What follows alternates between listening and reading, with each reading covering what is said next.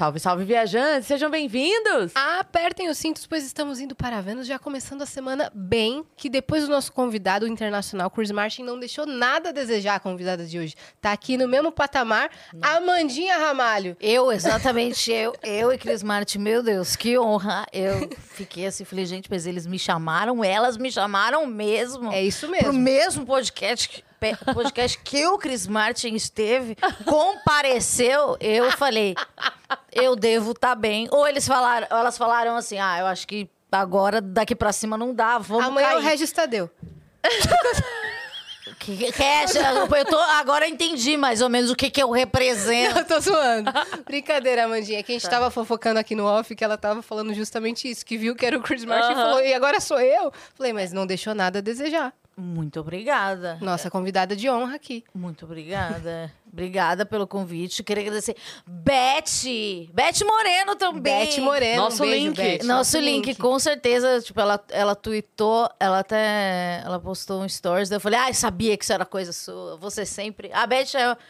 é- eu acho que eu vi alguém falando, essa frase não é minha, mas também não é de ninguém, porque é um dito popular. É, não tem como não gostar de Beth. Não existe uma pessoa que não gosta de Beth. Hater de Beth Moreno não tem. Não tem. Então, obrigada, Beth não se Moreno. cria. É, é verdade. Não tem, não, Não se tem. cria. E ela tá é, extinção. é conhecida por vários nichos diferentes, né?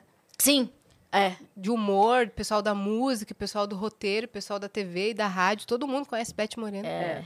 Então, um Ela- beijo, ela Beth Moreno. Muito obrigada por esse link. É, ela esteve aqui com a gente, né? Esteve Ah, semana passada. Semana passada, participou do nosso especial, do nosso extra, comentando é, sobre tudo que aconteceu, a, a imersão Coldplay, É. né? Ela teve também uma Sim, história muito particular. legal. Você ficou é, sabendo dessa, do Murilo? Sim, eu fiquei sabendo e nada mais Beth Moreno, né? Ela se movimentou para que ele estivesse, né? Conhecesse, né? O Coldplay, ouvisse ao vivo. Então, eu achei muito bonito. A, a história parecendo fantástico, não foi? Isso, Aham. uma matéria no Porque é uma Fantástico. puta história, né? É. Você vê o, faro jornalístico de Beth e o faro de humanidade. Exatamente. Porque é, nesse meio é muito complicado. E ela nem foi. Ela nem. nem ela, é, chamaram ela pra ela falou: não, esse momento é de vocês. Uhum, vão lá se Podem ir. E ela nem foi. Ela tem um coração enorme. É. E é- é, o hiperfoco do Murilo é Coldplay, né? Ele aprendeu inglês com as músicas da banda. E ele pôde se comunicar em inglês com o pessoal da banda porque ele aprendeu sozinho. Massa. Muito, louco. Olha o que tá chegando aí. Cappuccino. Pra que nosso café da tarde? Olha né? só. Pra gente começar nosso papo. Me sinto no programa da Cat. Sempre foi o meu sonho participar do programa de Então, tarde. vamos falar de coisa boa? Vamos, Vamos falar top de Tech. Pix. Ih, já tivemos aqui uma desavença. É. É, né? Você é mais Tech Pix ou das ideias ou mais top Você term? tá mais top termizada das ideias ou tech, tech pixada? A Top Term, uma vez eu fiz Ajuda na concentração. Eu adoro. Eu adoro. Eu acho ela fera também. Eu adoro também. É muito Ela bom. tá me seguindo, vou chamar pra ver. né? Araci? Mentira! Araci tá me Areci ah, te Me segue? seguiu e comentou, adorei. Num vídeo meu. Aí, Araci, você não me escapa não, minha filha. Então, eh, ô Yas, eu acho que vale um vídeo de você, Araci, chamando a Araci pra vir pro Vênus. Pra você postar Daí no que ela seu não Instagram. vem, né? Ela vai falar, pô, a menina vai me imitar lá. Araci, se você quiser vir ao Vênus, você está muito convidada. Eu te adoro. Não Maravilhosa. nunca da sua voz. Eu adoro sua voz, eu imito voz, eu tô no meu lugar Cara, de fala. é ótimo. Não, mas é, o pessoal que imita normalmente diz isso. A imitação, ela é uma homenagem. É uma porque homenagem. só dá pra fazer uma coisa assim quando a pessoa tem... é, quando ela é uma referência. Não tem como Claro. você imitar. Ah, vou imitar uma professora da quinta série. Ah, foda-se, ninguém conhece tua professora da quinta série pra você imitar. Tem que É, ser uma quando pessoa... você tem. Eu você é imitaria. imitado. Não, mas ninguém ia saber quem é ela. Ninguém ia saber quando quem você é. é, é, tem uma pessoa que te imita, você fala, aí cheguei. É outro tipo de áudio. né? Exatamente. É tipo ver o nome na Palavras Cruzadas. Quando você compra Palavras Cruzadas e tá Você lá. já saiu na Apresentadora. Não. Já Caramba, saiu? não. Não, nunca. Não que eu já? saiba. Se alguém a encontrar, me manda. Ah, mas eu tô no livro do Cajuru. Ah, então já, tá, já zerou, já. em que parte? É uma matéria? Uma... Eu não sei. Ele falou. Isso tem 35 anos, tá, gente? Eu tenho uma pele ótima, mas eu não. 35 anos. né? Eu, eu tenho 37. Mas, é, sei lá, deve ter uns 20 anos. É, Ele falou que eu sou o Cajuru, eu era o Cajuru de saias. Foi um pouco traumático pra mim. Eu falei assim, acho que eu tô comunicando um pouco errado. Trabalhou Mas isso na terapia? Trabalhei na terapia e, e vamos, né, tirar essa imagem negativa, né, que, que eu mesma me coloquei. Então, tô, tô passando por um re- rebranding. Maravilhosa. Vamos dar os recados pra galera saber como é que pode mandar pergunta aqui pra você, tá bom? Ó, se você quiser mandar mensagem pra Mandinha, pode mandar áudio, texto ou vídeo, tudo dentro da lei, tá? Porque temos aqui uma equipe de policiais e seguranças e juízes que estão vendo tudo que vocês vão mandar. Só acessar nv99.com.br barra Vênus, que é a nossa plataforma. Exatamente. E a gente tem uma surpresa para nosso convidado. Ai, meu Deus, arquivo confidencial, eu sempre Pode quis. entrar, Cajuru! Ah, Nossa, que fofo. Eu sou assim. Sim. Ah, ficou muito lindo. Ai, que fofo, cara. E o, e o símbolo do Vênus no seu brinco? Eu senti. Ai, amei. Até o piercingzinho. Que fofo. seu, tá? Ah, obrigada. Pode usar. Preciso nos mandar em alta aquela. É, em alta. é. Vai mandar em Ponto alta. PNG. Ah, olha. com, as, com as layers. É, As fotos do gente fim alterar. Ficaram com as ótimas. layers também. As fotos do ficaram ótimas. Exato. Então, qual que é o código, Christian, pra gente resgatar esse emblema? É esquizofrenóias. É com Z. Vocês goleros conhecem? É com Z, tá? Tá com S? Não, mas tá é ninguém sabe escrever, né? Daí eu falei, puta, não. Esquizofrenóias. É. Esquizofrenóias. Que é meu podcast. É, você principal. também tá com podcast. Você tem dois, né? Eu tenho dois. E. Dois indicados, premiados. É, né? Que doideira. É, o, o meu principal é que assim, eu já tinha o chá das 4 e 20 músicas, que é um lugar onde vocês estão- já estão convidados. É, a gente faz. A gente não, o convidado faz uma playlist de 20 músicas e a gente debate, né? Você me manda antes pra eu ouvir, né? Vai que você manda uma música, um Manowar, eu não conheço. Então eu preciso, né, ter embasamento pra Nem criticar. os dois primeiros álbuns. Apenas os dois primeiros. Eu sou ri, eu sou indie, Eu né? posso te indicar um convidado? É o Chris Martin? Não! Ah! Poxa, O irmão do Jorge Tadeu. saquei. Não, não. Não, é, mas a gente super top. Araci eu aceito. Se já Araci. tá no seu mail, quando depois Cara, que ela passar, eu... imagina o que a Araci O que que ouve. ela ouve? Eu já entrevistei o Celso Portioli. É Isso, eu nunca pensei que o Celso Portioli Que que ouvisse escuta? música. Uma que eu lembro, é que, além de ser o Celso Portioli, porque você é A Celso gente não Portioli. imagina eles fazendo, fazendo nada. coisas. É, você é apenas o Celso Portioli. Apenas e muito legal que você é o Celso Portioli. Mas o que eu lembro... Mas parece que desliga a pessoa, né? É. Parece que você desliga a pessoa. Ela não vai É. pra casa. não- Ela não descasca uma batata. Não, ela não, ela tá sempre apresentando SBT. Isso. É, ela, Torta na cara é Torta na cara no café da manhã. É isso. É isso. A vida, não.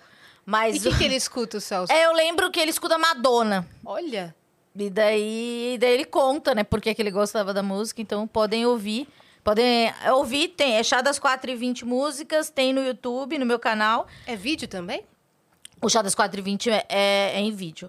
E isso eu fazia há muito tempo é, na sede do Spotify e nem tinha podcast, nada. Então eu mandei uma sugestão. Falei, posso fazer isso daqui? Eu nem sabia o que era playlist. Mandei um e-mail lá pra dona do Spotify. Eu nem sabia que ela era dona. Não é dona, né? Era alguma coisa. Oi, dona importante. Miriam, tudo bem? É, Eu tipo, se eu Amanda. sou Amanda, eu posso fazer um Oi, dona podcast Spotify. sobre. É, Oi, da dona senhora Spotify. E daí falou, pode. E daí eu fiz um ano, um ano com eles, acho que um ano E ou a dois. primeira playlist do mundo foi criada nesse dia. Aí virou uma ferramenta. Foi a Amandinha Ramalho. Obrigado, gente. Eu trouxe o conceito É, de playlist muito pro obrigada. Brasil. É Mas aí você analisa a pessoa pela playlist Não, dela. não é, isso? muito fácil, não é? Que se você ouve um sertanejo universitário, eu não espero isso de você, mas você pode ter esse lado. Eu A gente tenho. Ela tem. Então, Mas também tem outros. Tenho Então, outros. Você iria se surpreender. É, a Bruna Braga tem uma playlist muito boa. E ela ouve músicas muito atuais. Imagina, ela deve ter bom ela é gosto. muito atualizada. Pra mim foi importante, porque eu só gosto, só gosto dos dois primeiros álbuns, entendeu? Então eu não, não O que, que tem na sua playlist? Ah, eu sou roqueira, né? É, eu gosto de Nirvana. É um negócio antigo, não é? Grunge. É, eu sou grunge, é Foo Fighters. Foo Fighters até o quarto disco. e é real. É, Agora vai ficar pra sempre esse negócio. É, é, tem um conceito, né, do, do segundo disco. É. É, eu gosto disso. E gosto de pagode 90. Eu gosto Toma. de tudo. Tudo que me emociona ou que remete a alguma coisa. Então, Boa é ruim? da sua memória afetiva que Exato, memória afetiva. Então, na época, eu falava, ah, não, eu sou grunge, não gosto de Catinguelê. Eu acho que eu gostava, porque eu sei a letra inteira. Então, eu descobri que eu gosto. É, arte popular, tudo. Tudo que você imaginar. Rap, rap, tipo gangsta rap. Uhum, eu dos anos acho muito 90 legal. também. Sim, é, que é um negócio... Eu, eu tenho uma teoria, eu sempre falo isso no podcast, que as pessoas param num ano. Uhum. Eu acho que eu parei em 2006. De, de lá pra cá, eu não, não conheço muita coisa nova. Mas isso é verdade mesmo. E, tem, É. e tem, uma, tem um estudo que diz assim, que a gente até determinada idade conhece músicas, depois a gente, tipo assim, se habitua a ouvir outras coisas, mas depois, aí passa uma, uma- Eu não vou lembrar agora a idade, mas passa uma idade, a gente quer voltar a ouvir aquilo que ouvia antes. Pra falar que no meu tempo era top. É, a né? gente gosta de tipo, voltar. a ouvir. Leandro e Leonardo, pra mim, é muito auge. Era. E agora, se você falar, ai, você gosta dessa, sei lá, não sei nem o nome de dupla sertaneja atual. Eu falo, não, eu- tipo, você nem- eu nem me preocupo em conhecer. É, mas tem umas coisas que furam a bolha, né? Sim, e daí sim. tem umas coisas que. Eu tava passando na recepção. é, você falou que no aniversário, eu não sei de quem, tocou a música do Nissin Orfale. Aham, da minha filha, Você tem uma filha de 15 anos? de 22. Minha gente, parabéns. Obrigada, obrigada. Ela... Então, você tocou Nissin, a música do Nissin Orfale. Tava no auge do Era um, é um auge, né? Tipo, o Nissin Ela Orfale tá é com- foi um fenômeno. Ela tá com 22, 7, 8 anos atrás, realmente era o momento Nissin Orfale, todo mundo conhecia. Mas como eu parei em 2006, o Nissin Orfale conseguiu me atingir mesmo sendo pós 2006. Sim. Porque... Virou passa- meme. Né, Passa do, do, do, do cancioneiro Sim, popular. bo- Sim. Não, fora que o seu trabalho também, é, você pega muito meme, muita coisa atual, principalmente no seu- na sua época de pânico, né? Sim, eu era muito atualizada na época de pânico, né? Tipo, eu sabia as coisas que acontecem. Agora, você me perguntar o mundo, o mundo do entretenimento, não sei quase Os nada. novos memes.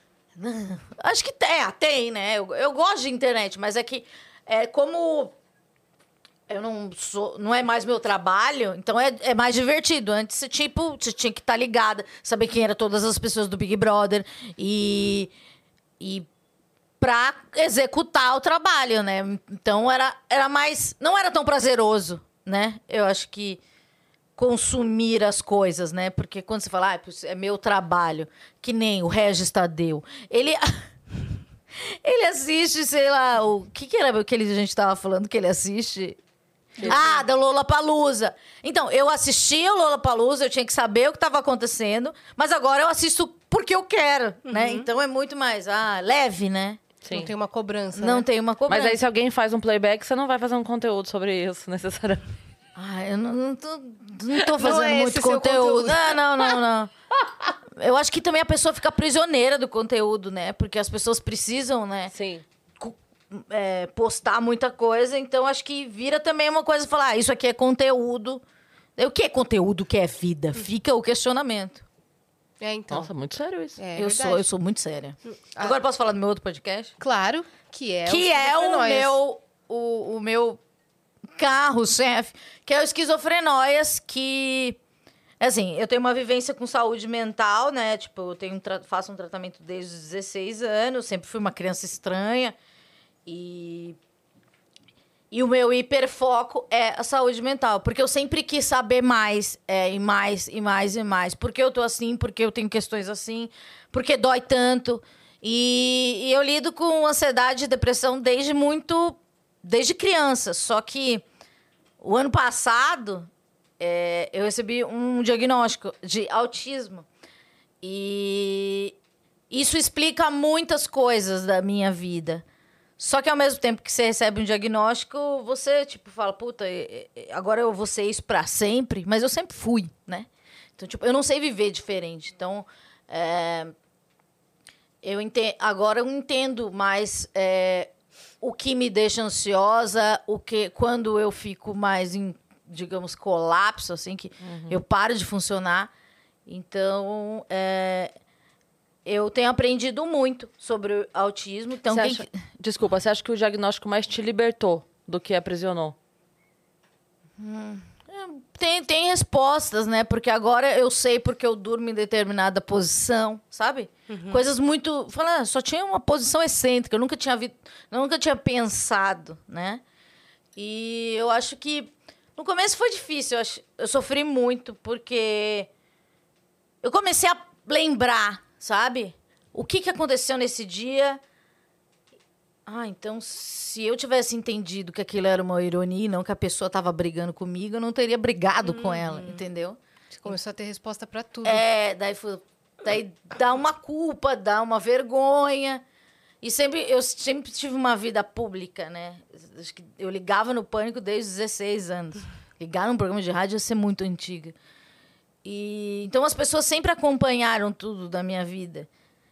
E essa, essa parte é, é um pouco chata, né? Porque você fala, puta, eu passei por isso na frente de todo mundo e ninguém me falou, sabe? Por que, que ninguém me falou, sabe? Ninguém, ninguém, ninguém, sei lá, eu precisava de um, de um cuidado. Porque, assim, é, o que eu tenho aprendido, o autismo, é, a- o universo da, o universo da neurodiversidade, o mundo não é adaptado pra gente. A gente se adapta às coisas. Então, assim, é, você. As pessoas precisam ter um trabalho da- das nove às seis. É, e a- eventualmente é, a, uma pessoa autista ela precisa levantar porque ela se sente aprisionada na cadeira, alguma coisa assim, sente um incômodo. E porque flui assim e deveria ser normal. Só que não, é tipo, imagina uma pessoa com, com autismo é, num telemarketing, sabe? E daí ela precisa mexer em coisas, precisa de, de coisas para se regular, segurar em coisas. Eu sempre tô segurando alguma coisa, eu não sabia por quê. Eu seguro porque parece que dá um equilíbrio, entende? E eu acho que tirando todo esse luto, né? Porque tem um luto, né? Porque demora muito tempo. Eu vou- queria falar um negócio. É, as mulheres é, passam por isso que eu passei e estou passando. ah, por volta até os 30 anos, mais ou menos, quando você começa a falar assim, por que, que eu faço tanto, tanta coisa? Tipo, eu odeio em festa. Mas não significa que eu odeio as pessoas ou amigos, sabe? É, e, e eu sempre faltei em aniversário. Já faltei em aniversário meu. E quê? faltei, tipo. Eu O pessoal tava lá na festa e você Falou assim, mano, você não vai colar na festa? Eu falei, não, não tô legal.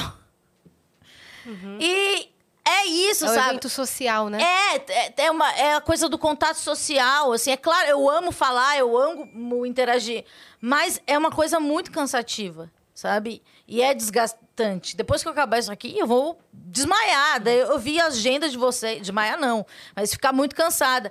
Eu vi a agenda de vocês e falei, caralho, elas falam duas horas com todo dia. Tipo, eu fazia isso, mas tinha intervalo. E tinham outras pessoas. Então eu podia ficar no WhatsApp. É, daí muita gente fala, poxa, você não, não, intere- não tem interesse no programa. Não era isso. Claro que tem. É, sabe? É, o meu jeito de prestar atenção é diferente. E É fazendo tava- outra coisa junto. Exatamente. E quando, quando eu tava falando que isso do, do diagnóstico em mulher, é, por exemplo, por exemplo, não. Ao, ao longo da minha vida, eu recebi vários diagnósticos. Depressão maior, transtorno bipolar, borderline, é, TAG.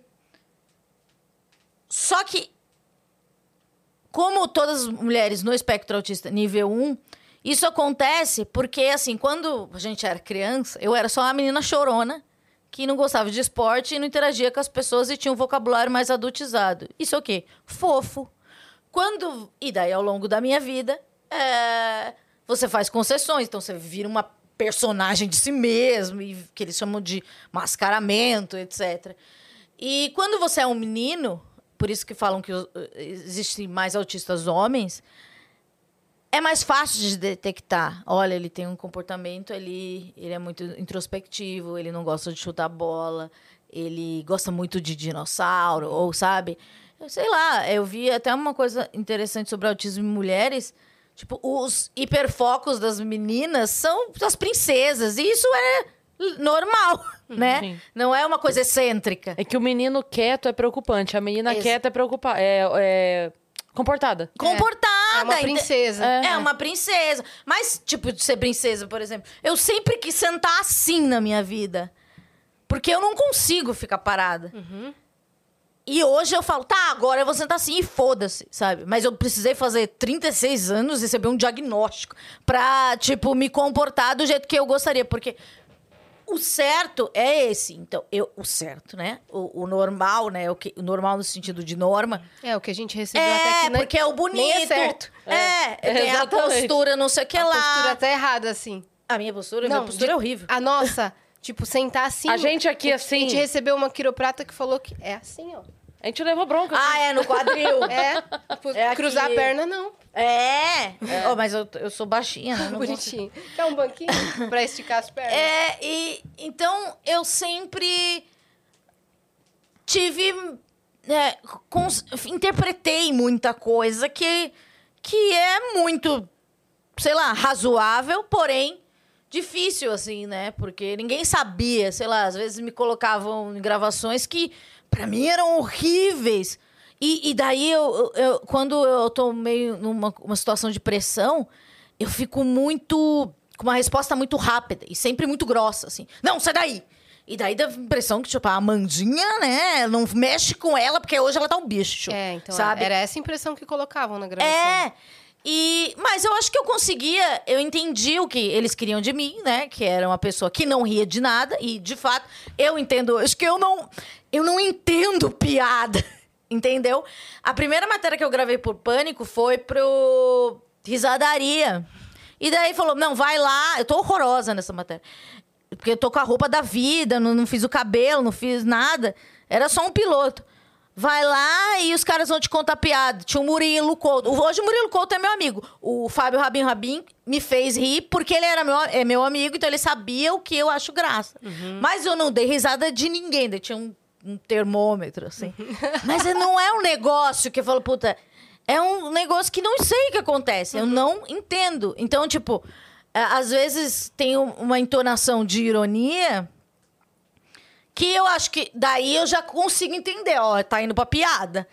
Sabe? A- a- o meu cérebro, a camada dele, ele é mais superficial. Tipo, ele. Você, eu acho que. Eu vou pro consciente e trago. Isso aqui é piada, então. Porque mudou que o tom. Exatamente. Mas às vezes tom- não muda. Se mudar, eu não entendo nada. Uhum. E daí eu falo, tá, mas o que, que tem a ver? Porque você é e eu sempre literal, falei né? essa frase. É, tem isso do, do literal. Tá, mas o que, que tem a ver? Daí, tipo, sempre me explicaram muito as coisas. E eu nem sabia. É porque eu não entendo mesmo. Não é porque eu não goste de, de, de, de humor. Eu não entendo, infelizmente. Mas, tipo, sei lá, que nem eu falei do Rabinho e do Murilo, eles são meus amigos, então eu já entendo quando eles estão fazendo piada. Então, daí já abre um condicionamento. Isso é engraçado, sabe? Mas é, é- eu acho bonito. Isso são diferentes. É, mas é diferente, mas eu sempre. É diferente, vem com a gente. É, eu sempre. Viu você, fazer piada você faz, né? Eu aprendi. eu sei fazer as pessoas rirem. Porque. É, é muita observação, né? Eu trabalhei com, com gente do humor e, e eu sempre entendi. Pegou é, por repetição, né? É, é um negócio de os, por osmose Por mesmo. osmose. Então eu sei algumas coisas ali que, né? Tá, vou. Você isso- ganharia todos os UTCs, porque você faz o outro rir e você não ri.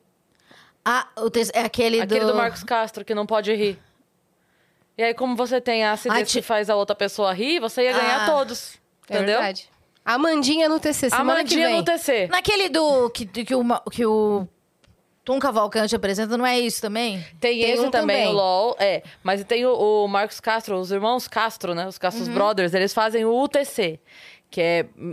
Senta dois, um de frente pro outro, e aí várias pessoas já participaram. Não só humoristas, mas dubladores, atrizes, atores, cantores, várias pessoas. Só que daí ficam duas pessoas e uma tem que tentar fazer a outra rir com trocadilhos, entendeu? E aí você ia ganhar, porque você não, se eu consegue. participasse com alguém que eu tenho um- alguma conexão, não. Eu tenho certeza que eu ia perder. rir. É. Bota você e o Rabin, acabou. É, a minha irmã. A Rabin destrói. Eu acho ele muito Ele é muito engraçado. bom. Ele, Ele é. é. muito Ele é muito bom. O Rabin, ele tem uma comédia no tom de voz.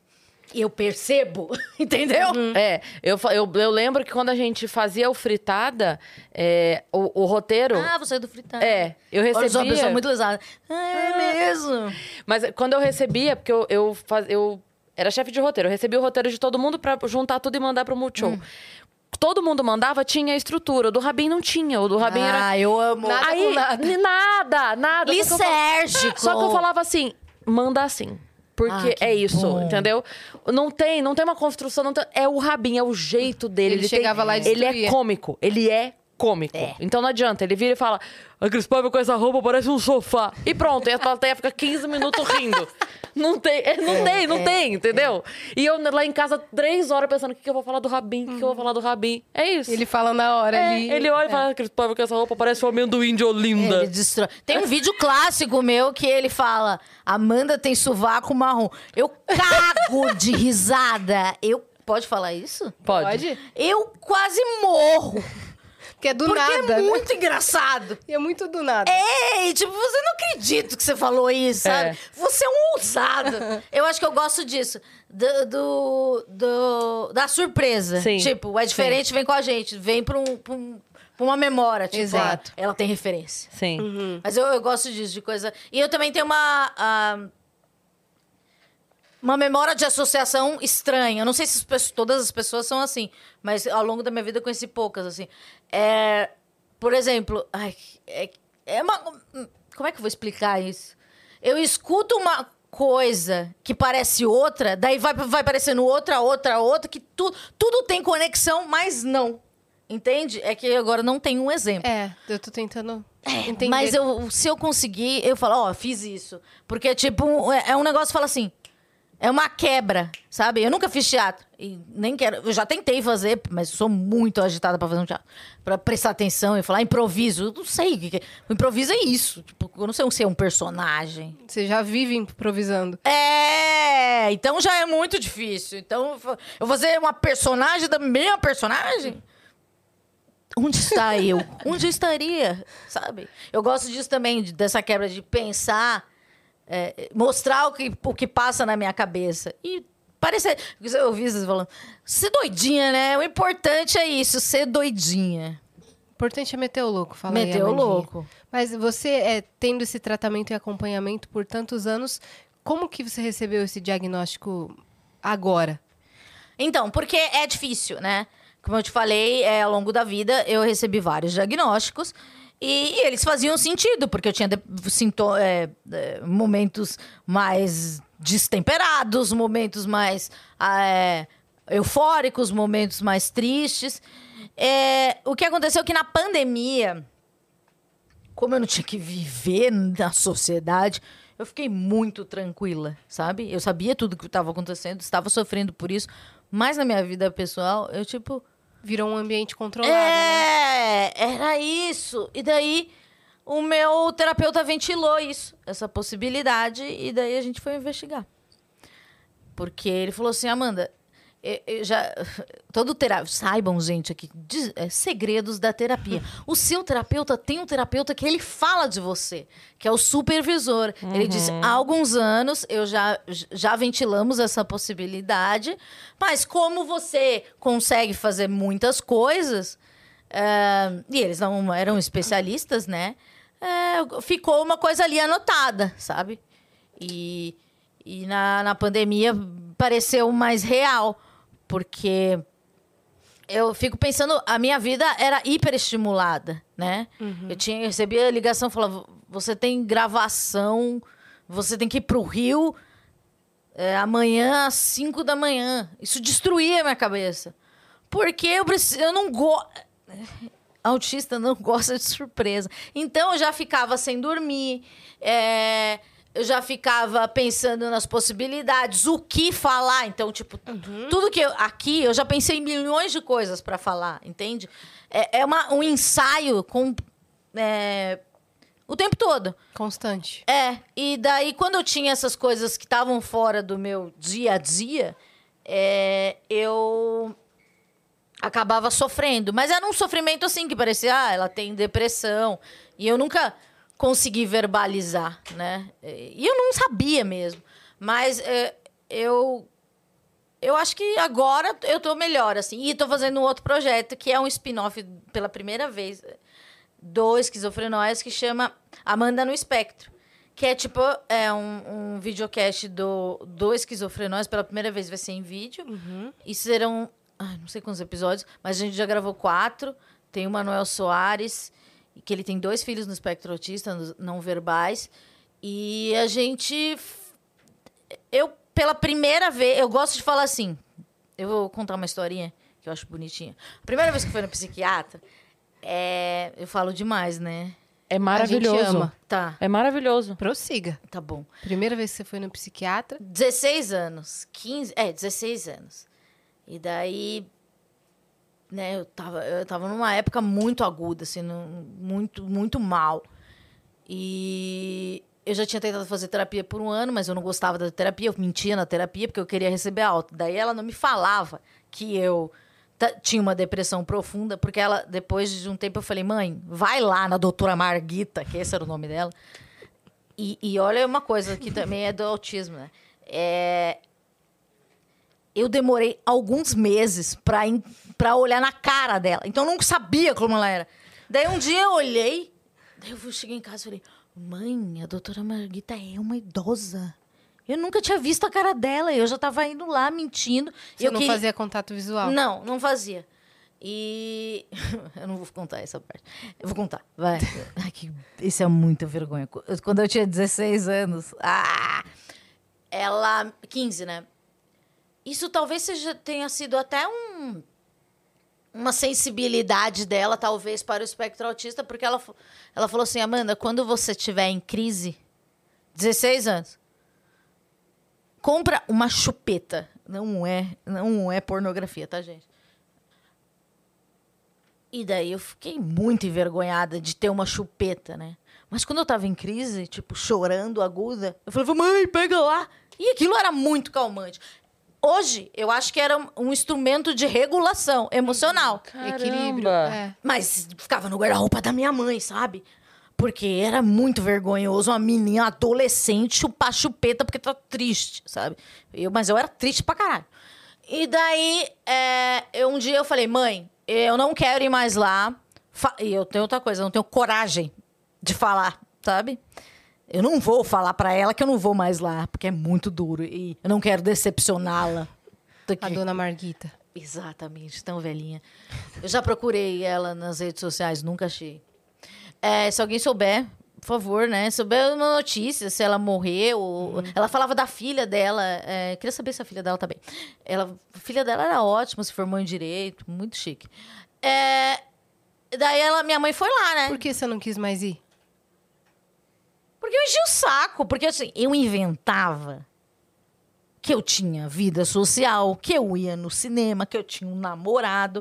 Mas era uma grande mentira, porque eu achava.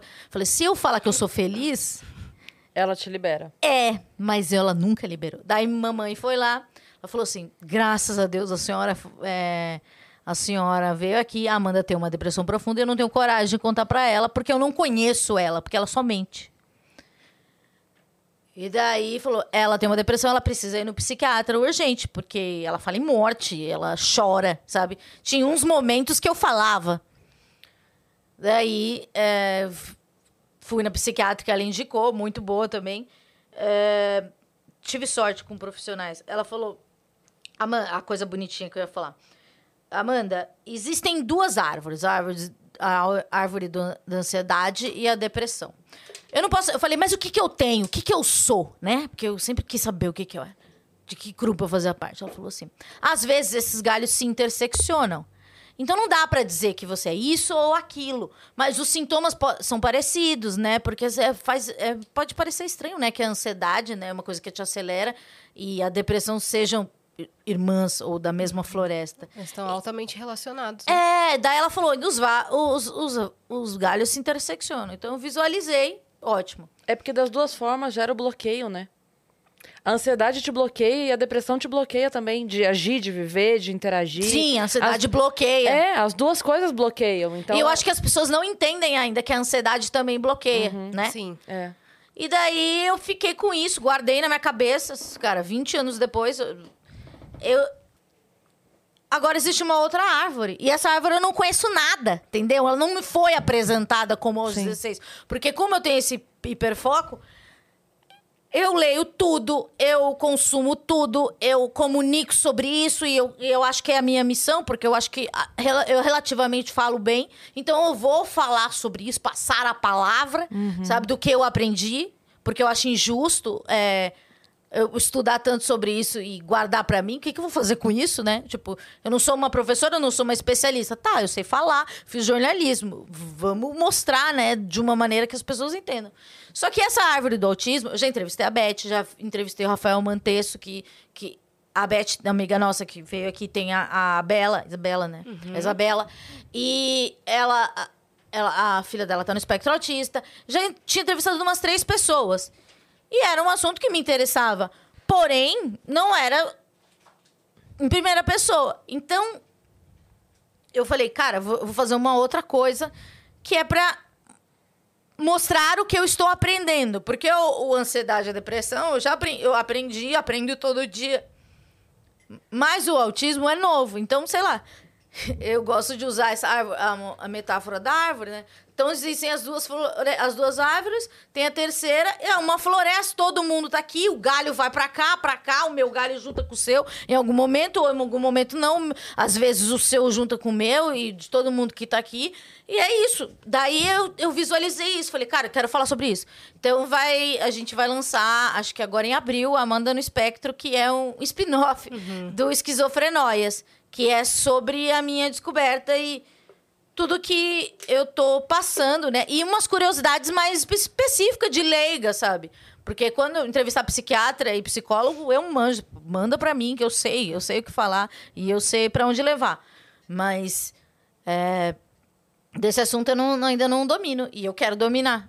Ah, Então, vem aí. Então, se inscrevam no meu canal, tá, gente? Ele é pobrinho, ele só tem 50 mil, vocês têm um milhão. Nossa, mas 50 mil tá ótimo. O quê? Não, mas- Tá é, ótimo, mas vamos lá, vamos escrever passar mais. a palavra. Vamos. Se inscrevam aí. Esquizofrenóias é o pro- canal? Amanda Ramalho. Amanda Ramalho. Daí você pode ver o chá das 420 músicas. Tem Murilo Couto, tem Bruna Celso Braga, Portiolli. tem Celso Portioli. Tem muita gente legal, que Priscila Alcântara, Yudi. Tem- um pessoal, é, né? Que eu quero saber o que, que essas pessoas ouvem, porque elas são pessoas, né? Além de serem pessoas da TV. Personas. É, e, exato. E, e daí, então, você pode encontrar. E o Esquizofrenóias tá, tá no Spotify. Tem um vídeo meu falando que, como eu descobri o espectro autista. E, então, vai lá e, e dá essa moral.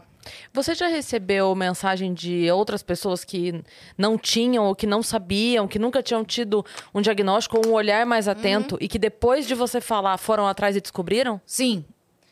E, e seja de ansiedade, depressão. Isso me faz continuar, sabe? Porque eu não acho que eu salvo vidas, não. Não acho. Mas eu acho que eu consigo comunicar. E então, às vezes, eu recebo mensagem das pessoas assim: olha, eu sou bipolar e o episódio, o episódio tal é, com, com certa pessoa me, me colocou em palavras o que eu sinto. Então, vou mandar esse link pra minha mãe, porque eu não sei falar o que eu sinto. Sabe? É muito difícil. Eu, tipo.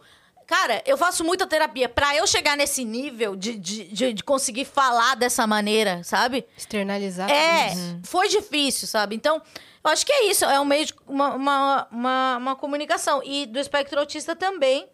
É, até eu dei uma entrevista no UOL. E daí, sei lá, o meu terapeuta falou: Você está bombando nos grupos dos médicos. Eu falei: Tá, o que, que eu fiz de errado? E daí ele falou: Não, porque tem uma coisa ali do, do, do diagnóstico tardio, que é um. Porque quando a gente pensa em autista, a gente pensa em criança, né? Eu não sou uma criança, sabe? E, e- é, os os estudos sobre autismo são muito recentes. Então, as pessoas, os adultos estão enfrentando problemas agora. Emprego, relacionamento, morar sozinho, pagar a conta, etc. Então, eu acho que é, tem sido muito interessante falar sobre isso, porque precisamos falar sobre isso. Mas eu recebo sim, e, e é muito legal. é, e as pessoas me pedem indicação e pedem. é, me pedem dicas, né? Falam, ah, mas como você lidou? Daí eu, eu tenho uma coisa que eu acho que. Eu acho que da minha personalidade, não é de diagnóstico de nada. Por exemplo, eu te conheço e daí eu vou fazer. Eu faço, na minha cabeça, eu faço uma entrevista com você, você nem tá sabendo. E eu sempre brinquei de entrevista. E eu brinco de entrevista o tempo todo. Por quê? Porque se de repente eu tô sofrendo por alguma coisa, ouvir o que você está falando me faz esquecer. Então, é, eu gosto que as pessoas falem. Então, eu sei muito da vida das pessoas. Então, tem pessoas que são amigos de amigos que chegam em mim e falam coisas muito pesadas que os amigos não sabem. Porque, é, tipo, eu sou aberta ao absurdo, entende? A histórias. E você escuta. Eu escuto porque, cara, eu nunca me senti escutada, sabe? O que, que custa, né? Eu dar um tostão do- da minha. é, do meu tempo pra, pra ouvir as pessoas. Então, às vezes, as pessoas me mandam mensagem, eu tô mal, e eu falo, não, tá, vamos- tá, eu te ajudo, sabe? Porque, não porque eu sou boazinha, é porque é uma coisa que também me ajuda Também no te faz processo. É, me faz bem. Porque você fala, ah, você, você, você aprende sobre ansiedade, depressão e esquizofrenia. Tipo, não, é, uma, é terapêutico pra você? Não, não é terapêutico, é só uma brincadeira de entrevista mesmo. Sabe? A terapia eu faço na terapia. E, mas eu acho que é, ouvir é, é uma coisa que tá em falta e, e as, as pessoas não se ouvem. E é muito triste, assim. Ninguém. Eu, eu, eu percebo que os amigos não conhecem os amigos, sabe? Porque não, não tem uma abertura para fragilidade. Todo mundo quer falar que o trabalho tá bom, que você fechou 50 jobs, que a sua vida é não sei o quê, que eu tô ocupada, que eu tô atolada. Sim. Ninguém nunca fala, eu tô sem trabalho. Tipo, meu, hoje eu tô de boa. Ninguém nunca tá de boa. Todo mundo tem, né? Bilhões de coisas para contar. Então acho que talvez seja a Tem, minha. uma, tem uma frase de Fernando Pessoa, e olha que ele, né, ele nem pegou a era da internet. Mas tem uma frase de Fernando Pessoa que ele fala assim: Ah, estou farto de semideuses. Onde é que há gente no mundo? Sim. Porque tá todo mundo muito bem, todo Uhum. mundo tem o melhor carro, tá todo mundo com seu pau enorme, fazendo coisas incríveis e bombando. Não tem um momento de tipo assim, cara, não tô bem. Eu também não tô É. bem. Vamos só sentar e chorar meia é, hora. É, tipo, uma coisa que eu, eu sempre odiei desde criança quando alguém fala: Oi, tudo bem? Daí eu falo, daí você fala, tudo, e você? Daí eu, na minha cabeça eu falo. Será que eu, essa é a deixa pra falar que a minha vida tá uma bosta? Tipo, não, não, não é verdade. Vocês não querem saber se eu tô bem. É, É. só uma, co- uma conver- convenção social, conveniência, sei lá. Eu vi outro dia um vídeo de um cara falando sobre é, treinamento de telemarketing, que eles são instruídos, são, é, como fala, É, treinados, a não perguntar o tudo bem. Porque pra não pode ser dar. Porque pode ser, pode ser um gatilho, pode ser alguma É, coisa. CVV. É. Vocês viram a notícia do, do Whindersson da semana passada? Ele Ele ligou, ligou. pro CVV. É, eu já liguei pro CVV também. E como foi? Não, no não meu em detalhes, ca... mas... Não, eu nem lembro direito, mas eu que era adolescente. Mas no meu caso, era, foi tipo assim, cara, era um desespero. Eu ouvi dizer que isso ouvia, então eu liguei e, tipo, acho que. Deu, meio que comecei a falar, falar, falar, falar, falar. E a pessoa do CVV, eu já entrevistei essa- meio, pessoas do CVV, ela é treinada a ouvir, né? Então, se você pode ligar lá e falar absurdos e atrocidades. Ela vai ouvir. Ela vai ouvir. Mas lembrando sempre, a gente recebeu aqui, né? É, Antônio. Antônio, Ant- Geraldo, né? Ai, meu Deus. Antônio Geraldo? Presidente. Sim, acho que é Geraldo. Geraldo. Do CVV. Não, não. Do. Ai, meu da Deus. Associação dos Psiquiatras. É. Quer procurar o nome enquanto eu Aham. falo a, a informação? Que, só lembrando pra galera que é, se tiver alguém com de fato problema... Antônio procura- Geraldo. Antônio Geraldo. A gente lembrou os dois nacional- nomes. A gente lembrou. Coordenador Nacional da Campanha Setembro Amarelo. Isso. É, só Ah, lembrando mesmo. que sempre procure ajuda de profissionais, tá? Muito legal você ter alguém pra te Exatamente. ouvir. Muito legal você ter alguém pra te ouvir, mas Exato. a atitude tem que ser procurar um profissional, tá? Só Tem aquilo que claro. chama de, de acolhimento, né? Que Isso. muito se fala. Que é quando você tá desesperada, você procura um psicólogo ou, ou- ou um terapeuta gabaritado que ele vai te, te acolher naquele momento. Mas é, a terapia não é só para momentos de desespero. né? Exato. Existem momentos engraçados. Eu tava conversando, minha filha tá se formando psicóloga, né? Ai, que legal. E ela tava comentando que tem uma. Tem uma. é, é sabido que tem uma debandagem de pessoas que faltam, que cancelam a terapia, porque falam assim: ah, essa semana eu tô bem, não vou. Essa eu vou falar uma coisa vou. porque eu consigo, porque eu cancelo. Às vezes eu tô tão mal que eu não quero acessar aquela emoção. Falo, hoje não. Mas eu também aprendi que isso faz parte do processo terapêutico. Sim. Então, não se martirize por faltar, etc. Eu já, eu já inventei absurdos para um bioterapeuta. Não, tipo, ir. não posso ir porque a minha irmã foi fazer endoscopia, sabe? Uhum. E que, que é lógico que era mentira. e ele sabia, né? E, e era um jeito dele me conhecer também. Falar, olha lá, tá usando, né? Mas é, é isso. É... Faltar na terapia também é, é, é, do processo terapêutico. Porque às vezes é chato e às vezes, às vezes é muito legal. E, e às vezes você sai chorando e às vezes você sai feliz. E às vezes você só não quer acessar aquela emoção, que Exato. conforme você falou. Você não quer abrir aquela gaveta naquele dia. Naquele hoje não. Hoje não, Márcio. Uhum. uhum. Mas daí você pagou, né?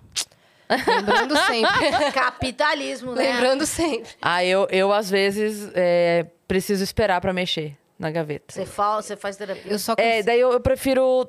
Me dá um tempo primeiro. Exato. Me dá um tempo, deixa eu chorar, deixa eu. Uhum. Sabe, deixa eu gastar essa dor aqui. Às vezes eu consigo lidar também com isso, mas é, eu, eu preciso. E isso fica e não é triste. É, fugir. É, é normal, né? É. Não é uma doença. Só remarcar. É. Né? Deixa. É. De, semana me, dá, me deixa eu chorar, depois eu falo. Eu é. só cancelo quando eu tenho uma coisa no mesmo dia e horário, aí não dá pra ir. Mas eu... Ah, você é nerd de terapia. Sou, porque primeiro que eu tô pagando, segundo que me ajuda muito. Me ajuda muito. São muitas novidades. Parece que eu tô fazendo um stand-up pro meu é. psicólogo. Aí, a é, semana passada, com sinto. tudo que aconteceu, aí ela falou assim: eu vou chegar lá na terapia, meu terapeuta vai falar assim: querida, vamos parar de mentir? É. Uhum. Tipo assim, ah. ele, vai, ele ia me diagnosticar com alguma mentira patológica. É. Mitomania. Mitomania. Mitomania. Porque a, a, história toda lá do Coldplay parecia uma grande fanfic escrita por Deus. É. Mas tá, tá na internet. Tá na internet. Não, então é real. Tá tudo provado. Ele acreditou em tudo. Tá ele... tudo provado, é ótimo. Ele só ficou tipo, Yas do céu, calma. Vamos é, com calma. É. Vamos precisar de mais sessões para isso. Eu gosto da parte que você fala que ele te mandou um. É, a equipe dele mandou um SMS. Mandou. Eu também achei excêntrico.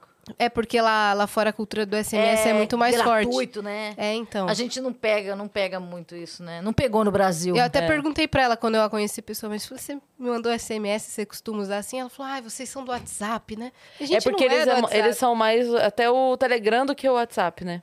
É. Eles é, não são eu nem muito usar o Telegram, eu acho. Eles não são muito do WhatsApp, não. Muita informação, fica. Me dá desespero. Eu odiava grupo no WhatsApp, eu ainda odeio.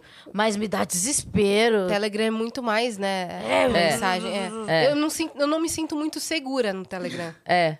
Porque não sei se não é criptografado. Tipo, me colocam às vezes nos grupos nada a ver lá no é. Telegram. Ah, tem um pessoal do humor, vamos é. falar é. aqui. Do, do, pessoal de vocês. Ah, eu saio Que às tudo. vezes eles botam Nossa. a gente nos grupos muito X. nada a ver. E, tipo assim, domingo de manhã tá um grupo. Daí você olha quem tá lá, tá o Celso Portioli. O que, que eu faço? Eu pego. Já entrei num grupo que tava o Faustão. Eu pego as pessoas que, que eu considero importantes e adiciono na minha agenda. Né? Faz Porque... o seu networking. É, e depois eu saio do grupo. Mas é uns negócios de Maurício Meirelles, sei lá quem faz isso. Mas eles botam. Não, né? A Cris tweetou sobre alguma coisa disso hoje, hoje. mesmo, né? Sobre ah, é? Pessoas que mandam o seu número para as outras e não cara. te avisam, não perguntam se pode. Eu, Acontece muito comigo Nossa, também. me irrita muito, muito quando vem uma mensagem assim: Oi, aqui é fulano de não sei onde, em fulano áudio. me passou teu número. Mas com autorização de quem? O número, o, número do é celular é muito, da pessoa é muito, é muito pessoal. É. E eu sempre penso assim, sempre pensei, tipo, se a pessoa me passou o número dela, ela confiou em mim. Até o meu jeito de salvar na agenda é cuidadoso. Falei disso aqui outro dia. Tem número de pessoas que eu tenho salvo que eu deixo na agenda sem o nome da pessoa. Porque eu falo assim, se roubarem meu celular, a, a, a, bobeira foi minha. Nossa, eu fico entendeu? muito triste quando eu, eu, converso com alguém, a pessoa não tem a foto, falo, nossa, ela não gosta de mim, não me salvou na agenda. nossa, eu, eu tenho maior cuidado, assim, com isso. E aí, quando vem uma mensagem, ah, aqui é não sei quem, já não sei onde fulano me passou. Nossa, eu fico louca da vida. Porque a pessoa... Mas daí você pode ignorar completamente. É, é. o que eu faço. Ah, então... É o que eu faço. Ou, ou, ou bloqueio, já, já bloqueei a pessoa também que passou. Pra é. largar a mão de ser besta. Daí é ruim, né? Que ela não pode se comunicar com você. Ah, mas daí também tá bom, né? Tá bom.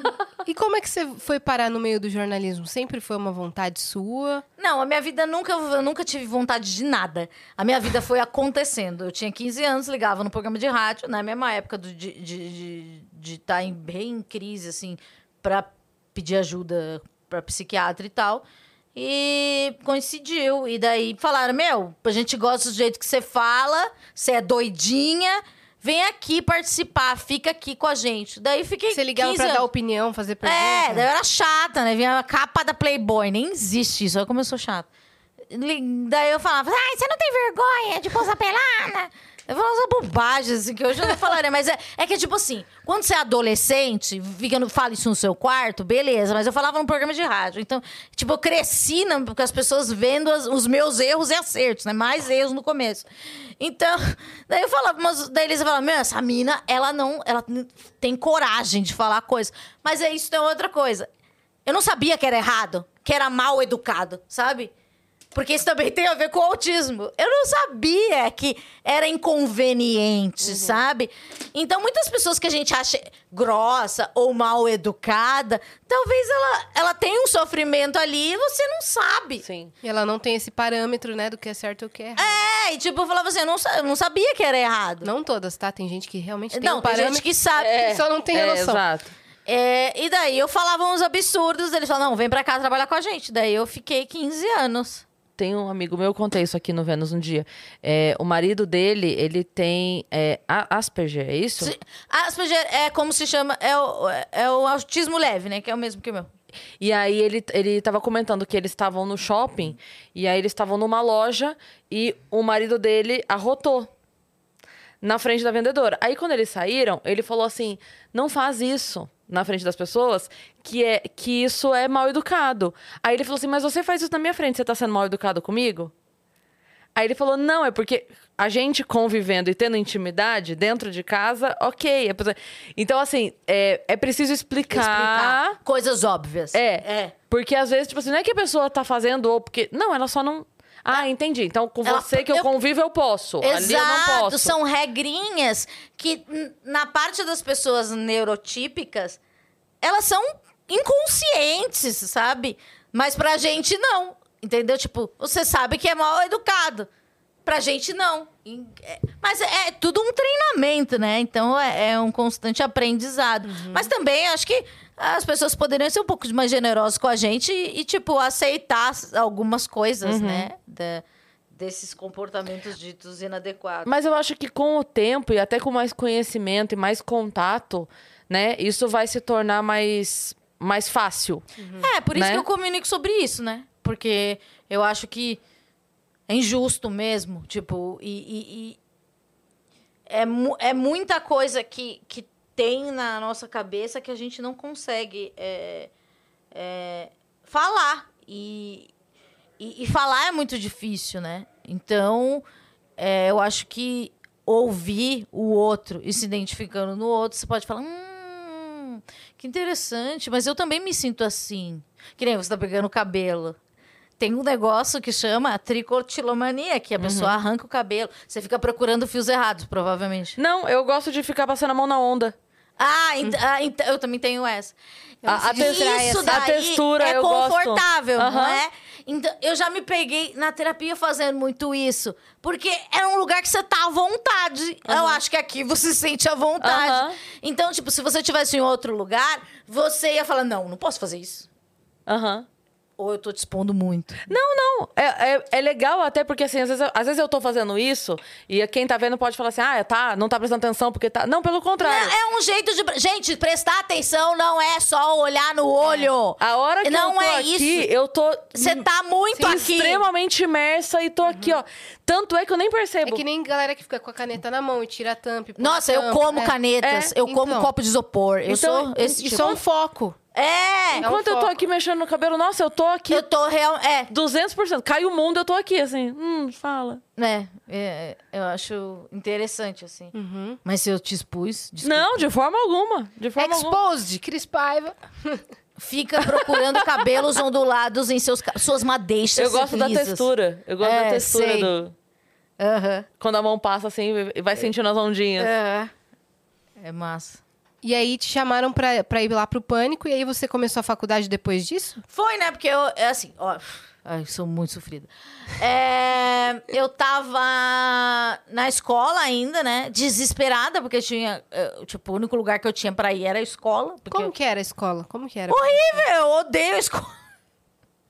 A escola foi muito ruim comigo, sabe? E é, a escola é, é muito cruel. As pessoas são muito más, sabe? E, e é um lugar, tipo, eu- que nem as pessoas têm memórias maravilhosas. Eu não tenho memória nenhuma maravilhosa. Tenho uma coisa ou outra. Tipo, professores que foram mais carinhosos comigo, que entenderam. Tem uma coisa bonitinha. Uma, uma, na época do Orkut, eu adicionei um menino que estudou comigo da primeira até a quarta série, acho. E eu é, adicionei ele e falou: Meu, você não acredita. No MSN. Você não acredita. A, a mãe dele tinha me dado aula na segunda e na terceira série. E ele era meu colega de classe também. A minha mãe tem uma foto sua na carteira. E ela não tem uma foto minha. Então, Porque eu era uma aluna que precisava mais de cuidados, entendeu? Mais chorona. Ela tinha um carinho. Agarrava na perna da professora, sabe? E daí a professora falava, ah, né, bonitinha, mandinha. Né. Então, tiveram essas coisas, mas não tenho muitas. Mas isso so- são prof- professores diferenciados que me acolheram. E Você era boa aluna?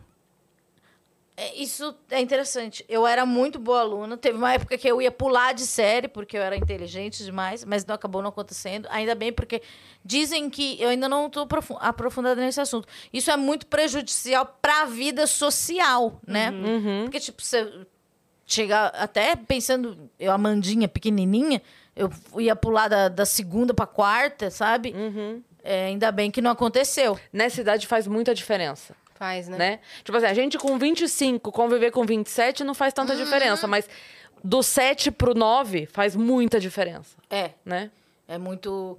É muita dispre- discrepância de interesses e. e até de corpo, né? É. Uhum. E, E daí talvez eu- não fosse fazer nada bem pra você mesmo. É, então acho que foi Deus. É, daí, acho que com 16 16 anos eu ligava no pânico, né? E é, as pessoas é, me achavam, achavam, caralho, essa menina é contratada, porque ela é muito boa. Porque assim, por ouvir muito, eu sabia a entonação que eles usavam e e o, a- o- nem era meme na época, mas os memes internos. Então eu soltava umas piadas internas que eles falavam assim: como que ela pegou isso?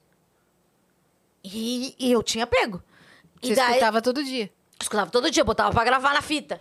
A minha irmã que faz, gravava o primeiro bloco. Eu adorava. é, e daí, mas eu ligava em todos os programas, Estádio 97, ligava na geral, mas o pan de- do Chupim, é, mas o pan, Metropolitana. Metropolitana. Amo Bebe, Bebe, você é minha Xuxa. e daí, é, eles me chamaram. eu- ah, ah, eles me, olha só que louco. Eles me chamaram a primeira vez, e daí eu era muito novinha. E daí tinha umas entrevistas. Era uma novela que tinha. Do Manuel Carlos, tinha um casal lésbico. Eu não sei que novela é essa. E daí eles me botaram pra. de- tipo, muito pequena e, e sem repertório nenhum, pra debater sobre o casal. Sei que eu devo ter falado um absurdo, imbecilidade. E quando eu sei que eu erro, eu tenho uma coisa automática. Que é tipo, eu não consigo consertar o erro, começo a chorar. Porque é tipo, é a minha, o meu, o meu. É quando eu transbordo. E daí eu comecei a chorar e eles falam: Puxa, você não tá preparada pra trabalhar aqui ainda, vamos esperar mais um pouco. Algum tempo depois eles me chamaram e eu. E, cara, eu fui, fui contratada e a minha, minha psiquiatra, né, aquela da árvore, falou que eu precisava fazer alguma coisa da vida, né? Porque tinha acabado a escola e eu não queria fazer na vida, além de morrer. É, eu. É, daí ela falou: vai fazer cursinho universitário e. Pra se preparar pro vestibular. Eu não queria prestar nada. Só que daí eu já tava na área da comunicação. É, daí, na época do cursinho, eu entrei no pânico e eu falei, cara, vou fazer o quê? Rádio e TV? Vou, ah, vou fazer jornalismo. Daí eu fiz, assim.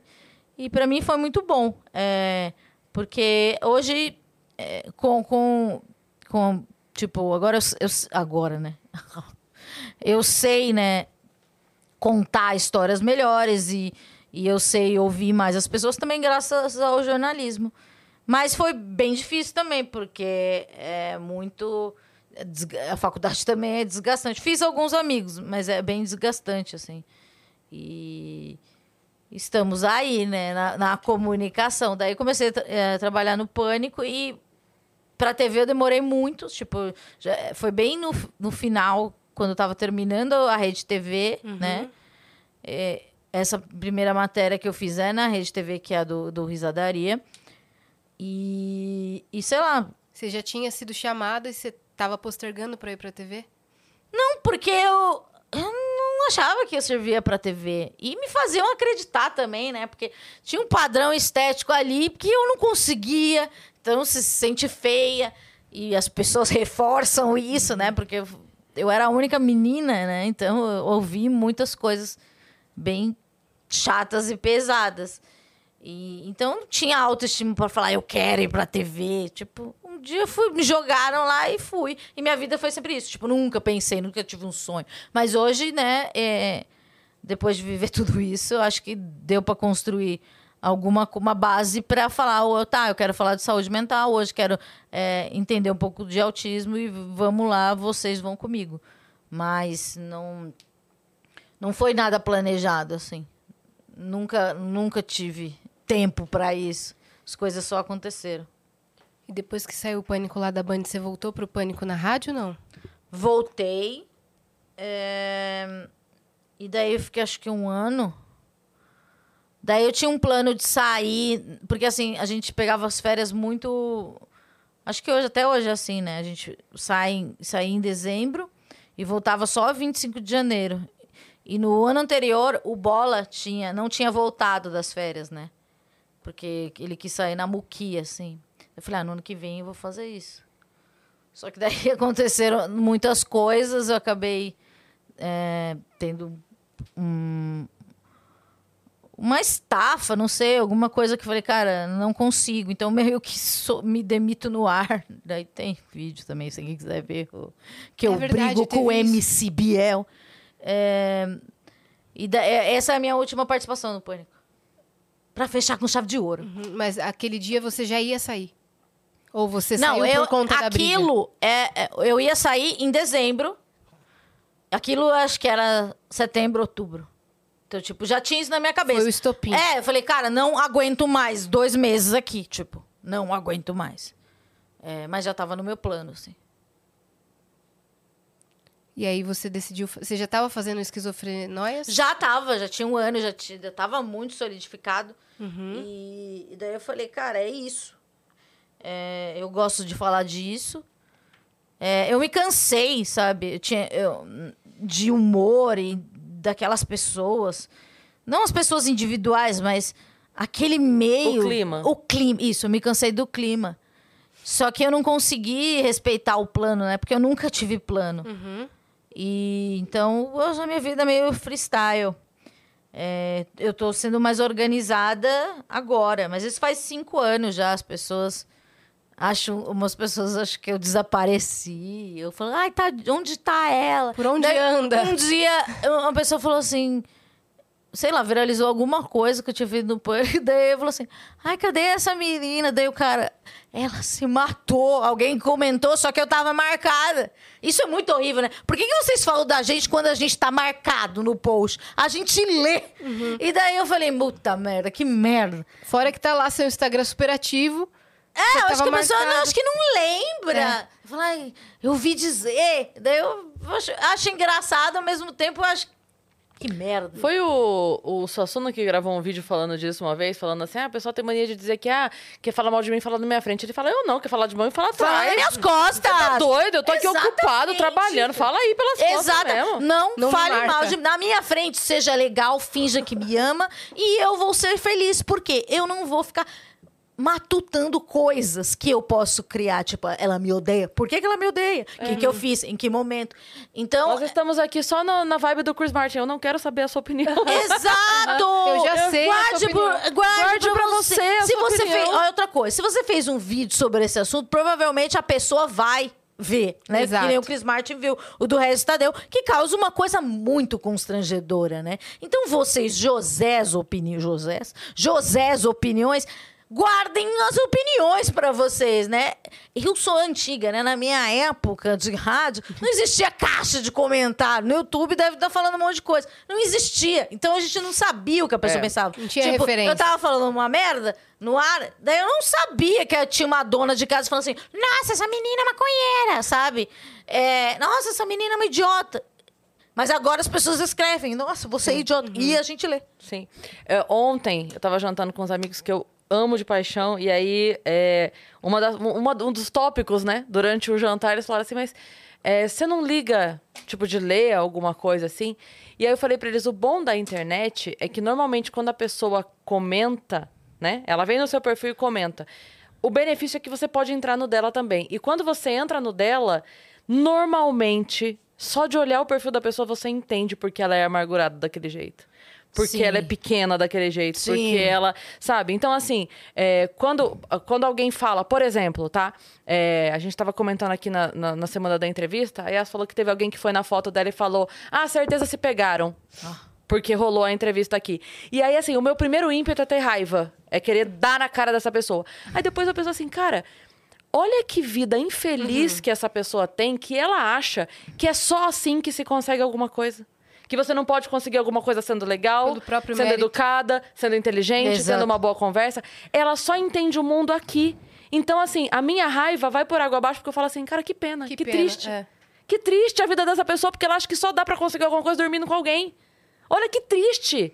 Porque a Mas capacidade... você sabe que todo mundo acha isso. É, então, mas é Uhum. porque quem acha isso é porque a capacidade dessa pessoa está limitada a isso. Ela só conseguiria dormindo com alguém. Então, Sim. ela, ela leva isso, tipo assim, ah, com certeza foi assim que ela conseguiu. Uhum. Eu falo, nossa, que pena de você. Que triste. Porque tem milhares de outras qualidades aqui que fizeram esse, esse episódio acontecer. Com né? certeza. Tipo, é, é muito triste. Eu acho que foi a Sarah Silverman que alguém. Ela fez algum comentário, daí alguém começou a atacar ela. Daí ela falou, ela foi no perfil da pessoa e falou assim: olha. Acho que você tá precisando de ajuda. Daí a Foi. pessoa começa a desabafar com É. ela. E ela, ela ajudou a pessoa. Então, tipo assim, às vezes a gente só quer atenção, tá? É. Esse pessoal aí, eles querem atenção. E daí você vai lá no perfil dela, ela vai ver que, ah, ela. É, tipo, não, não foi isso que eu quis dizer, né? É. Se você Ah, responder, quando não eu sou que é fã. isso. Eu É. sou sua fã. Que bom que eu chamei sua atenção. É? Nossa Só queria Senhora. falar que eu te adoro. Caraca. Isso daí- isso- essa parte aí eu já não entendo, né? É. Que é meter o louco. É. né? É meter o louco. É. falando, sou sua fã. Não, primeiro você não é meu fã. Quer É. dizer, é fã porque... Fã... Eu nu- nunca gostei. Toda vez que fazia um fã-clube pra mim, eu... Eu não dava muita atenção. Eu falei, nossa, Amanda, você é arrogante. Eu falei, não, mas é que a mensagem que eu passo é que eu não quero ter fã, eu não gosto. Eu não quero, que eu não sou a pessoa, não sou referência de nada. Isso quando eu era mais nova. E daí eu lembro que tinha...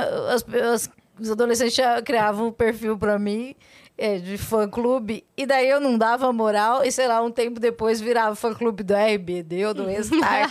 Ai, a Silvia- pessoa- Gente, o meu já virou da Larissa Manoela já. Então, é que a pessoa ela só precisa transferir Exato. pra alguém. Eu lembro que Quem eu vou amar agora? É. é, é o mal do momento. Eu lembro que eu vi tipo toda a euforia restart e depois toda a euforia do stand-up. Os caras do stand-up eram rockstars É. no começo. É. E eles iam na rádio, tipo, as mesmas pessoas que eram fã do Restart. Falavam, mas você tá aqui de novo? Daí eu, tipo, já falava pras fãs, mas você tá aqui de É. novo? Mas você não era fã do, do Eu outro cara? lembro que teve um momento que, assim, o Oscar, o Danilo Uhum. e tal, que eu lembro deles conversando e, assim, eles apareciam de surpresa em alguns shows pra testar piada, porque eles não conseguiam, no show deles, ter noção se aquele conteúdo era bom ou não. Ah. Porque a galera era tão fã que eles falavam boa noite, ah, boa noite. Isso, risada de puxa Zero saco. termômetro. É, zero Exato, termômetro. exato. Então eles iam de surpresa em outros shows que não eram deles, que não necessariamente eram tal. Faziam 5, 10 minutos pra. Ah, ok, isso aqui, O isso aqui é Whindersson faz bom. isso até aqui- hoje. É. Porque é, é a maneira de você meio que tentar blindar o seu conteúdo, né? Tipo, É. assim, isso aqui é bom de verdade. eu vou Sim, testar num exato, outro né? lugar. Então, Eu acho vezes- que o Rafinha Bastos teve esse, esse, esse, clique aí pra querer morar fora e começar do zero, no zero. stand-up lá. Pra ver, cara, deixa eu ver se aqui eu também Sou funciono. bom. Vamos ver se eu sou Exato. bom mesmo. Funciona. Eu vi É que uma- você foi lá, inclusive. Eu fui lá, o Rafinha, no mais que oito tipo, minutos. É, ele, ele tinha me convidado uma vez, daí ele não. É, te esqueceu, né? E daí um, um dia eu vi que ele tava em São Paulo. Falei, me chama pra ir. Daí ele falou, vem amanhã. Daí eu fui. E é isso. É. Mas o Rafinha é muito legal, assim. E, e eu acho um dos caras mais generosos que tem, assim, desses, desses que eu conheci. Uhum. Ele. Ele. Ele tá aberto pro novo, sabe? E ele, ele- e ele sabe o papel dele, e ele sabe das oscilações. Quando era, ele era o cara número um do Twitter, depois ele. Daí foi cancelado. Então ele sabe o processo, sabe? Então acho que a bagagem do Rafinha Bastos é muito válida e muito importante, assim. E fora que ele é um cara legal. Sim. É, e fui no, no- no Mais Que Oito Minutos, ele muito generoso, eu acho incrível. É, Vocês falaram bastante de saúde mental lá também. aham. E, e, ah, tem uma coisa engraçada. É, quando eu fui no Rafinha Bastos, eu não, não sabia, né, que eu era autista. Então, tipo assim, como eu tava falando um assunto muito mais...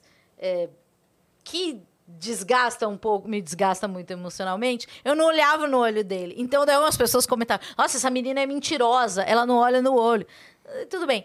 Mas chegaram pessoas no meu inbox pessoal que falavam assim, Amanda, você é igual a minha filha, meu filho. Talvez você não queira divulgar que você é autista. Daí eu falei, nossa, então o meu terapeuta combinou com todas essas pessoas de falarem que eu sou autista. Tipo, profissionais, é, gente da área falando assim: olha, procurei um é, conteúdo de saúde mental, cheguei pela, sua, pela entrevista do, do, do Rafinha Bastos, que ele tem um alcance muito maior que o meu, né? E parabéns e não sei o quê. Eu é, a gente trabalha com. Com diagnósticos de autismo e, tipo, você é, é, é muito legal a sua vivência e, e- e pessoas do espectro. Eu falei, gente, O como assim? diagnóstico te cercando. assim, Eu de falei, todos o meu lados. terapeuta combinou com a Rafinha Bastos e todas as outras pessoas que iam assistir pra falar É e tudo pra eu fake dele. aceitar. Mandaram pro grupo de Eu psiquiatras. achei, exatamente. Eu achei que tinha uma grande combinação. Falei assim, porque se tava tão na cara, porque nunca ninguém me contou? E agora, ao mesmo tempo, na mesma semana, todo mundo quer me contar. E daí, tipo, pessoas também, agora entrevistei ativistas, etc. Daí, sei lá, um amigo meu, assessor de uma deputada que trabalha com isso, a Andrea Werner. E ela, ela trabalha com a causa, ela foi eleita pela, pela comunidade. E daí ele contou: Ah, você viu que a Amanda também tá no espectro autista? Falou, Poxa, mas eu achei que, ela, que isso fosse público. O que, to- o que ela sabia, sabe? Então, Ninguém nunca te ninguém falou. me contou. Ninguém nunca- Não, é, já, já, mas só que eu, eu também não acreditava, porque eu achava que o autista, ele é super inteligente. Eu acho que eu tenho uma inteligência e também tá no laudo e tal, mas não é uma coisa que eu acredito falando, nossa, eu sou super dotada, entendeu? É porque eu achava que era tipo assim, não, preciso gostar de coisas excêntricas e saber, sei lá, escalação do, da, da, da Copa de 70, sabe? Essas coisas mais específicas. Então, já tinha passado pela minha cabeça, já. Mas eu falei assim, cara, mas eu não sou tão inteligente assim.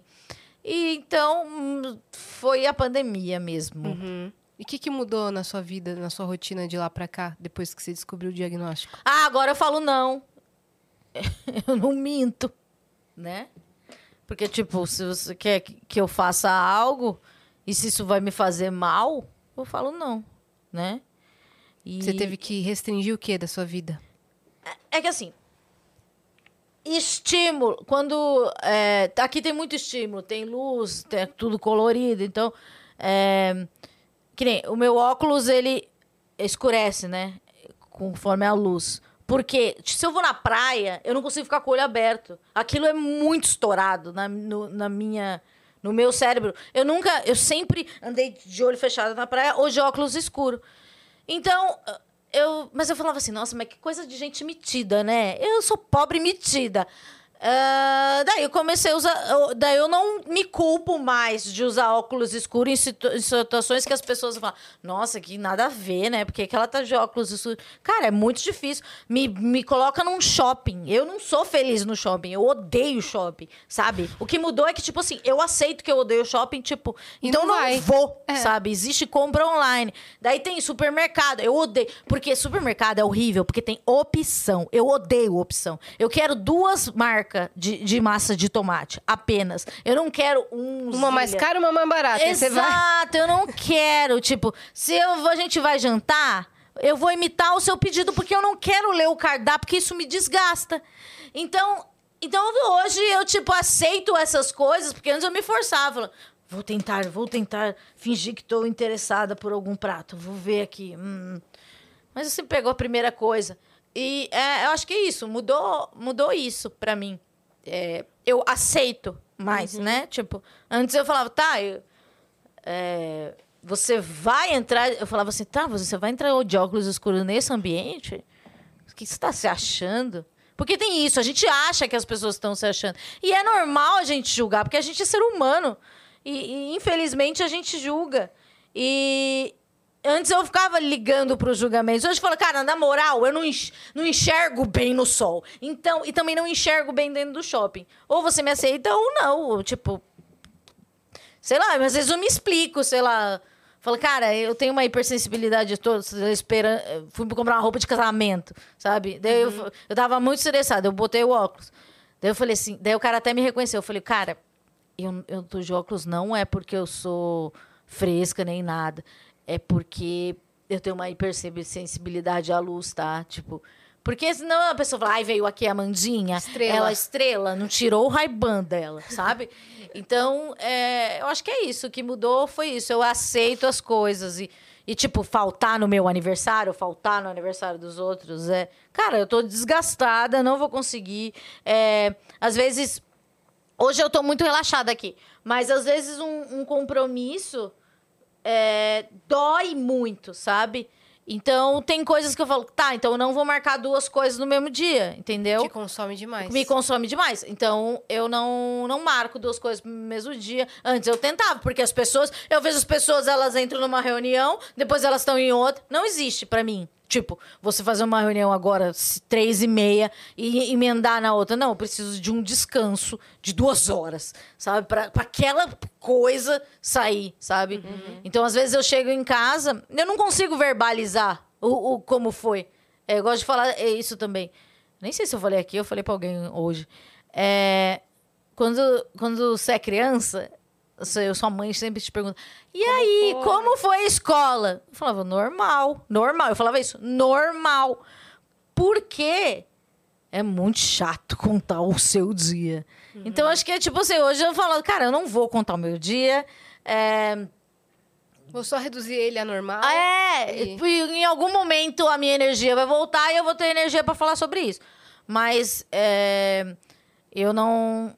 Eu evito gastar minha energia. Daí, sei lá, esses dias o Vinícius, meu esposo, falou: vamos fazer. Vamos não sei aonde. Eu falei: não, não vou gastar minha energia com isso.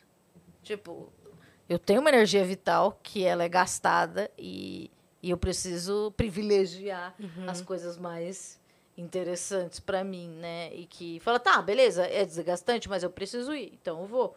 Mas tem coisas que eu falo não. É, e agora eu não sinto culpa. Antes eu me sentia culpa. Eu sentia culpa, falava, nossa, eu faltei no aniversário dessas pessoas. Uma vez a minha irmã falou assim, ela vai odiar isso que eu contou aí. Eu falei, quando você tiver uma filha, você vai me, vai me dar. Como que chama? Dá pra batizar? Não sei como fala. É, te chamar pra ser a madrinha. É, você vai me chamar para ser madrinha? Ela, eu não, você não vai no aniversário dela. E pode ser uma verdade mesmo. É, e isso eu nem sabia que era autista, mas eu sei, eu é, sou, eu sou a pessoa que não vai no aniversário. E não quer dizer que eu não ame vocês. Eu amo vocês. É, é é tudo que É, mas cer- é, cerca é o evento. muito né? barulho, É. é, muito. É Daí, gente. tipo assim, você vem conversar comigo, eu tô te ouvindo, só que eu tô ouvindo umas coisas aqui que eu não tô absorvendo o que você tá falando. Mas tem, sei lá, uma coisa, um martelo, uma É. colher, alguma Uma coisa. música, um churrasco e alguém te cutucando. Exato. Então eu. é, esses ambientes, é, eles são um pouco. é, Eu posso Caóticos. amar você da minha casa? Exato, é um jeito de amar. Posso te chamar do meu sofá? Exato, eu mando emojis, sabe? A minha, tem uma De amiga- bolo. Vários bolos, parabéns, palminha. Exato.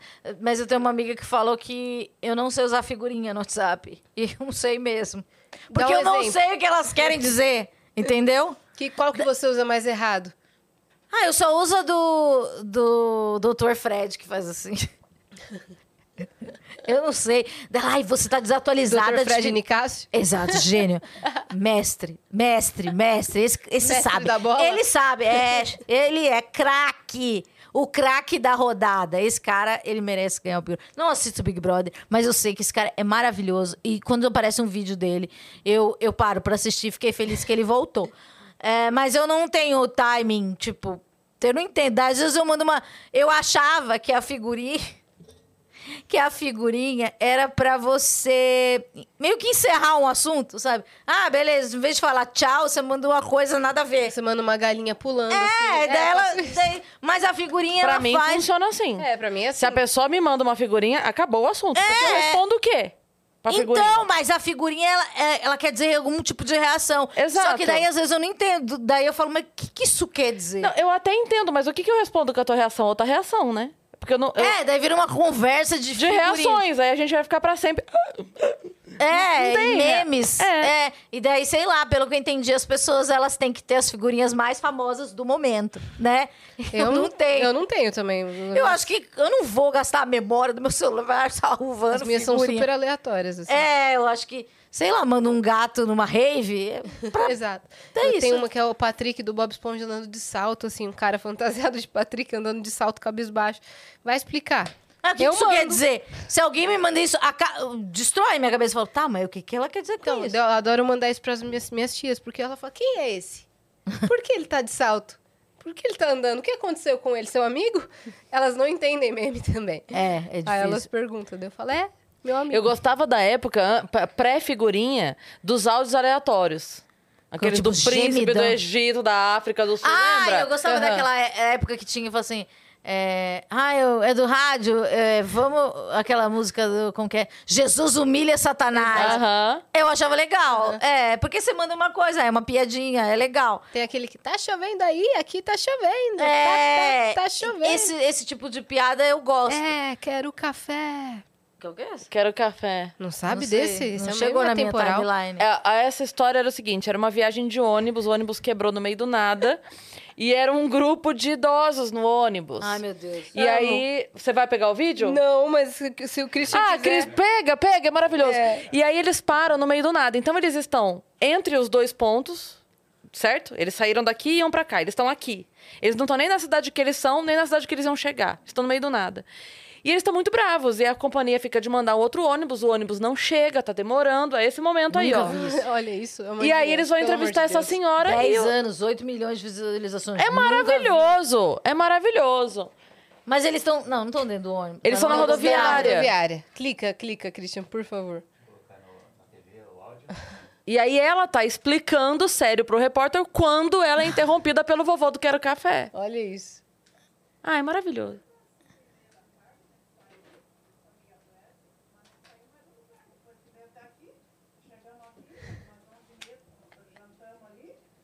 Olha ele tentando entrar já.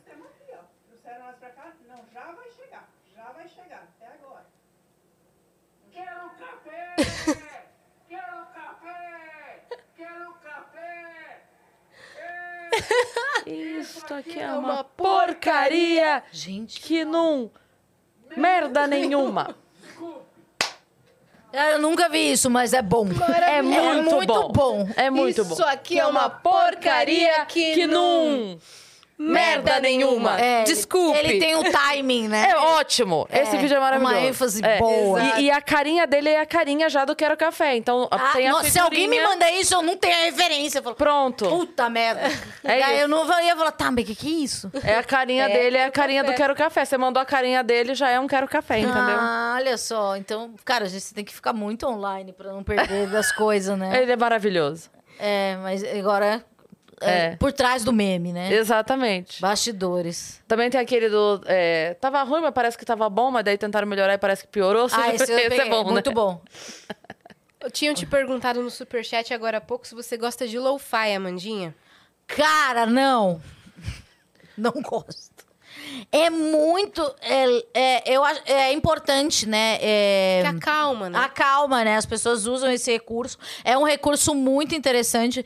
Eu acho que, pra mim, é, eu gosto de uma, uma coisa que, que envolve, sabe? E, e eu. Eu, go eu sou uma pessoa antiga. Eu acordo e eu ligo a TV porque eu quero ouvir alguém falar do meu lado, sabe? Então eu, eu prefiro coisas com, com mais, mais layers. Você gosta de jornal, revista? essas Adoro jornal. Uhum.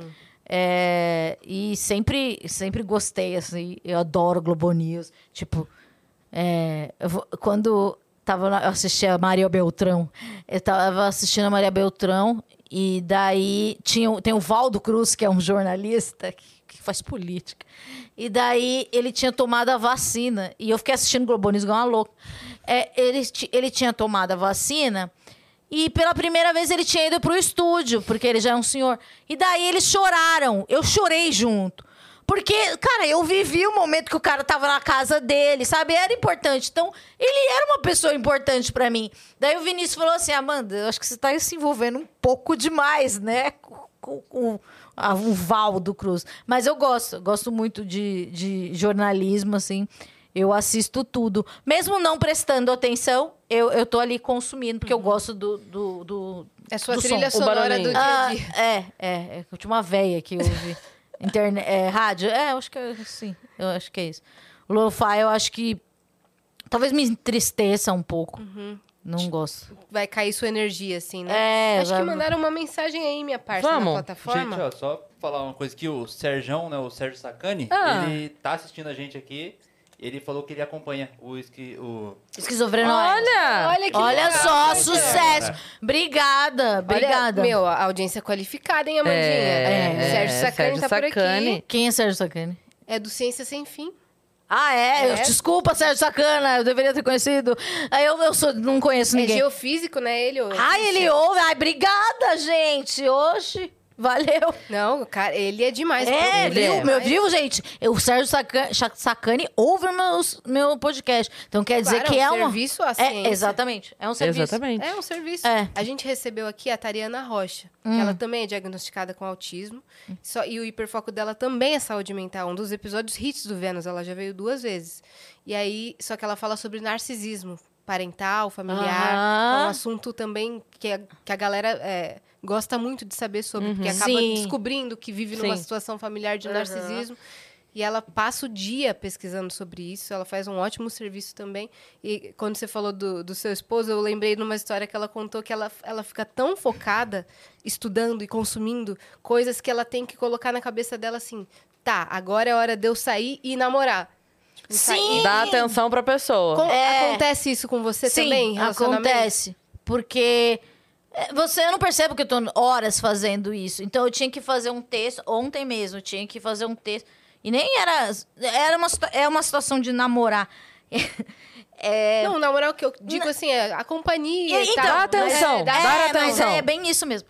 É, eu tava, tinha que fazer um texto, então eu tava pesquisando, né, sobre uma banda de rap, o Tan Clan, que vai tocar no Brasil e tal. E tava fazendo uma playlist pro Chá das 4 e 20 músicas. E daí eu fiz um texto e tal. E daí eu vi que eu tava muito, muito tempo naquilo. E eu adoro um programa, que é o meu outro hiperfóbico, 90 dias pra casar. Ah. Eu sou doente, eu sei tudo. Eu, eu Você sigo conhece a história de. Ed Rose?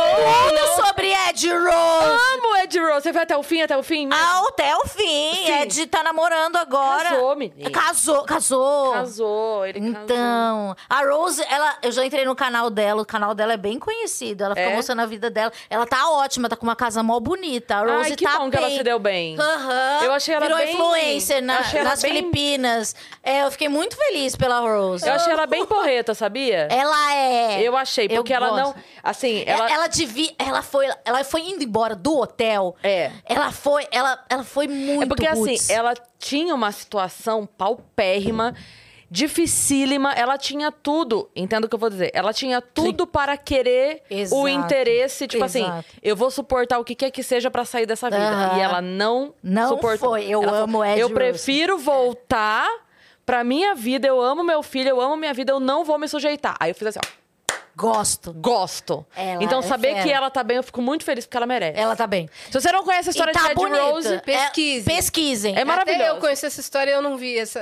é maravilhoso. O Ed transcendeu o meme, né? Foi. Muito. Big Ed. Não, o Ed, ele, ele. Tanto é que a história dele foi dentro do 90 Dias pra Casar e depois ele ganhou uma série. Que é- Fora, né? Ele Só tem dele. um single life. É. É, e daí ele conheceu a esposa Ele tem um dele. spin-off do, do Ed. Tem, Ed. tem vários spin-offs. Olha aí. E, e passa domingo. Só, tem no, no streaming, eu assisto. Só que a minha cabeça, streaming tem muita opção, né? E daí você assina uns quatro. Já e daí você ferrou. fala, puta, acabou com a Ferrou. minha vida. A minha vida acabou. eu tenho muita coisa pra assistir. Esse não assiste nada. E não assisto nada. E daí passa na TV, no domingo à noite.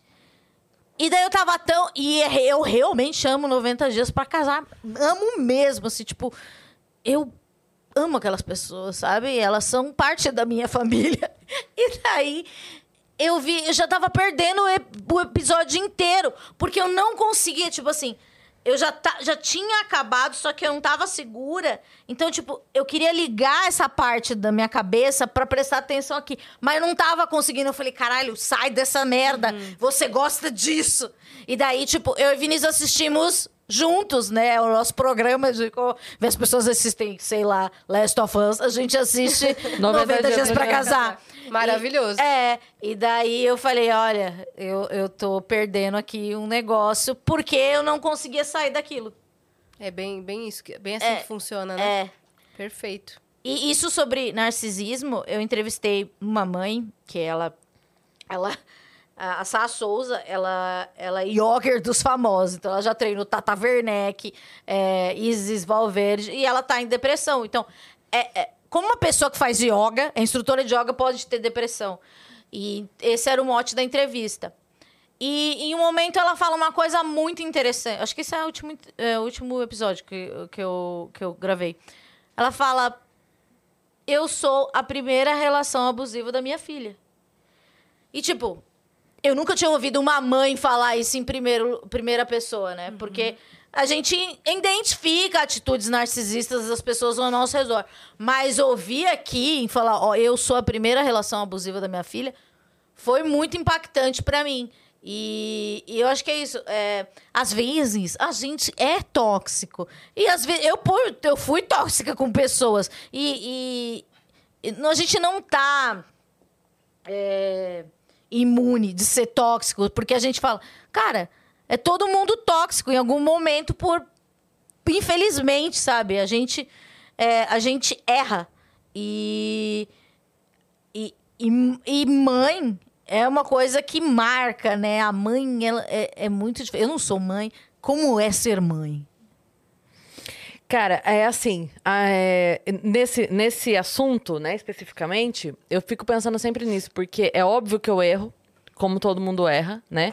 A mãe, a gente, o pai e a mãe, né, a gente parte do princípio que é, quando a gente erra é tentando acertar. Então tem o atenuante do crime, né?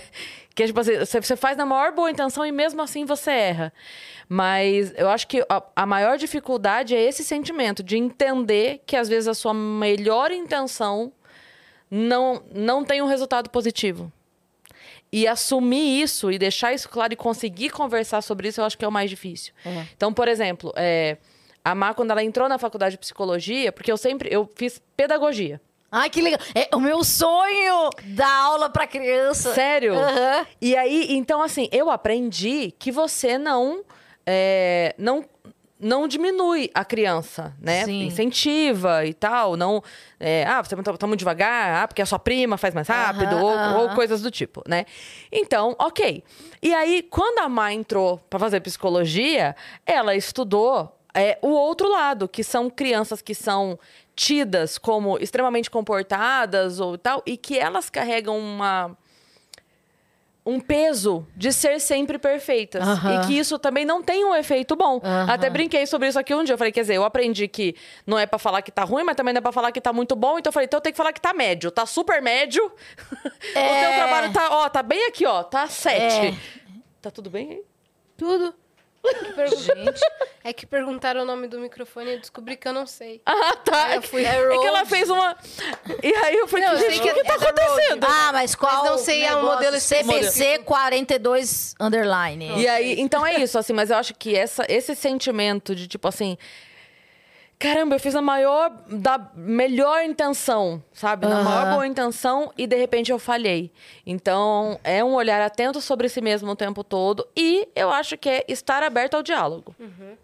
Deixar o outro também dizer se aquilo faz bem pra ele ou não. Porque, por exemplo, vou dar um, um exemplo é, prático da minha vida. Eu nunca tive é, assessoria do meu pai e da minha mãe no, no crescimento, entende? Eu fui muito por mim mesma. Meus pais separaram, eu era adolescente, então a minha mãe teve que fazer um corre absurdo para voltar para o mercado de trabalho. Ela tinha milhões de problemas e eu meio que fui me virando, é, nunca como uma coisa de, ah, se vira aí. Ela, é, tudo que ela pôde, ela fez, mas o que eu quero dizer é que a maioria das coisas eu fui eu mesma me virando. Uhum, Não queria pedir, incomodar. Não queria pedir, porque ia minha mãe já estava Exato, com N problemas, de- né? Então, é, e do meu pai, então, nem se fala. Então, eu tenho esse, esse vamos dizer, esse, esse buraco aqui de não ter tido adultos que eu pudesse acionar, ok? Sim. Então, eu sou extremamente disponível para minha filha. Tudo. Se ela fala pra mim, vou fazer, como aconteceu, vou fazer o meu teste de CNH. Tem como você ir lá comigo nove da manhã porque eu queria muito que você estivesse lá comigo. Eu falo, vou. Vou. Então eu tento, só que assim, não necessariamente isso é a coisa que pra ela mais tem valor. Pra ela de repente rotada, mais, assim. de repente ela me pede isso e beleza, mas de repente pra ela mais tem valor outra coisa. E que de repente eu não tenho esse- olhar porque pra mim isso não não significa tanto. Isso aqui pra mim é o meu maior sinal de amor pra ela. É estar disponível o tempo todo pra tudo que ela precisa, tá, tá, tá, tá, tá, tá, tá. Mas de repente pra ela isso é só mais uma coisa, assim como tem o almoço, tem a atenção, Ah. tem. Para ela isso não entra num momento de, nossa, olha como minha mãe me ama. Tipo, ah, vai comigo ao shopping, mãe? Vou. Pra eu estou entregando pra ela aquilo que de para mim tem de mais valor, mas pra ela é só mais um, Obrigada, mãe. entendeu? Então eu acho que a gente precisa estar eu, tô, aberto. eu tô fazendo a Mariana. É, isso. Mas eu acho que eu acho que o grande segredo, acho que o que eu mais aprendi é isso, é estar aberto pra pessoa dizer o que pra ela de fato faz sentido ou não. Ah, E, é. e estar disposto a entender. Que o que para o que você aprendeu como amor não é o amor definitivo, né? Exato. Não é o ne- amor no universal não Exato. existe, né? Então, assim, se Existem pra, se pra ela não faltou isso, Exato. ela não vai dar o valor Exato. pra isso. É aquilo, né, que a sua mãe fala, só dá valor quando, Quando perde. perde. É, Isso é horrível. Mães, nunca falem isso. Eu achava horrível, eu achava que minha mãe morreu o tempo todo.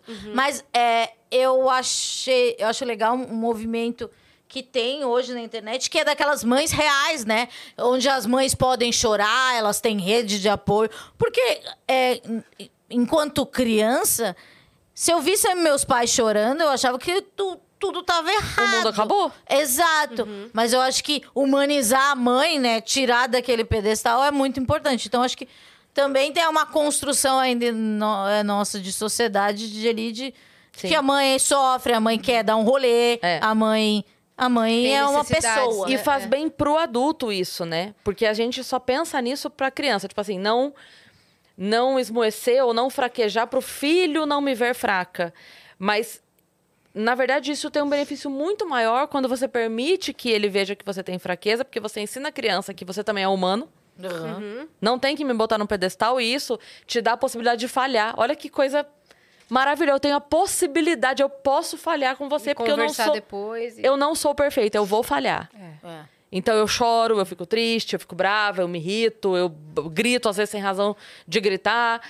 Eu vou falhar, porque eu sou falha. Então olha que maravilha você poder ser falho, É. Eu né? gosto muito daquela trend do, do TikTok de mães que deitam no colo dos seus filhos bebês. Você já viu isso? Ah, isso é é maravilhoso. muito fofo. É A maravilhoso. mãe pega um- o bebê e deita no colinho dele pra ver o que ele faz. Em todos os casos, o filho acolhe.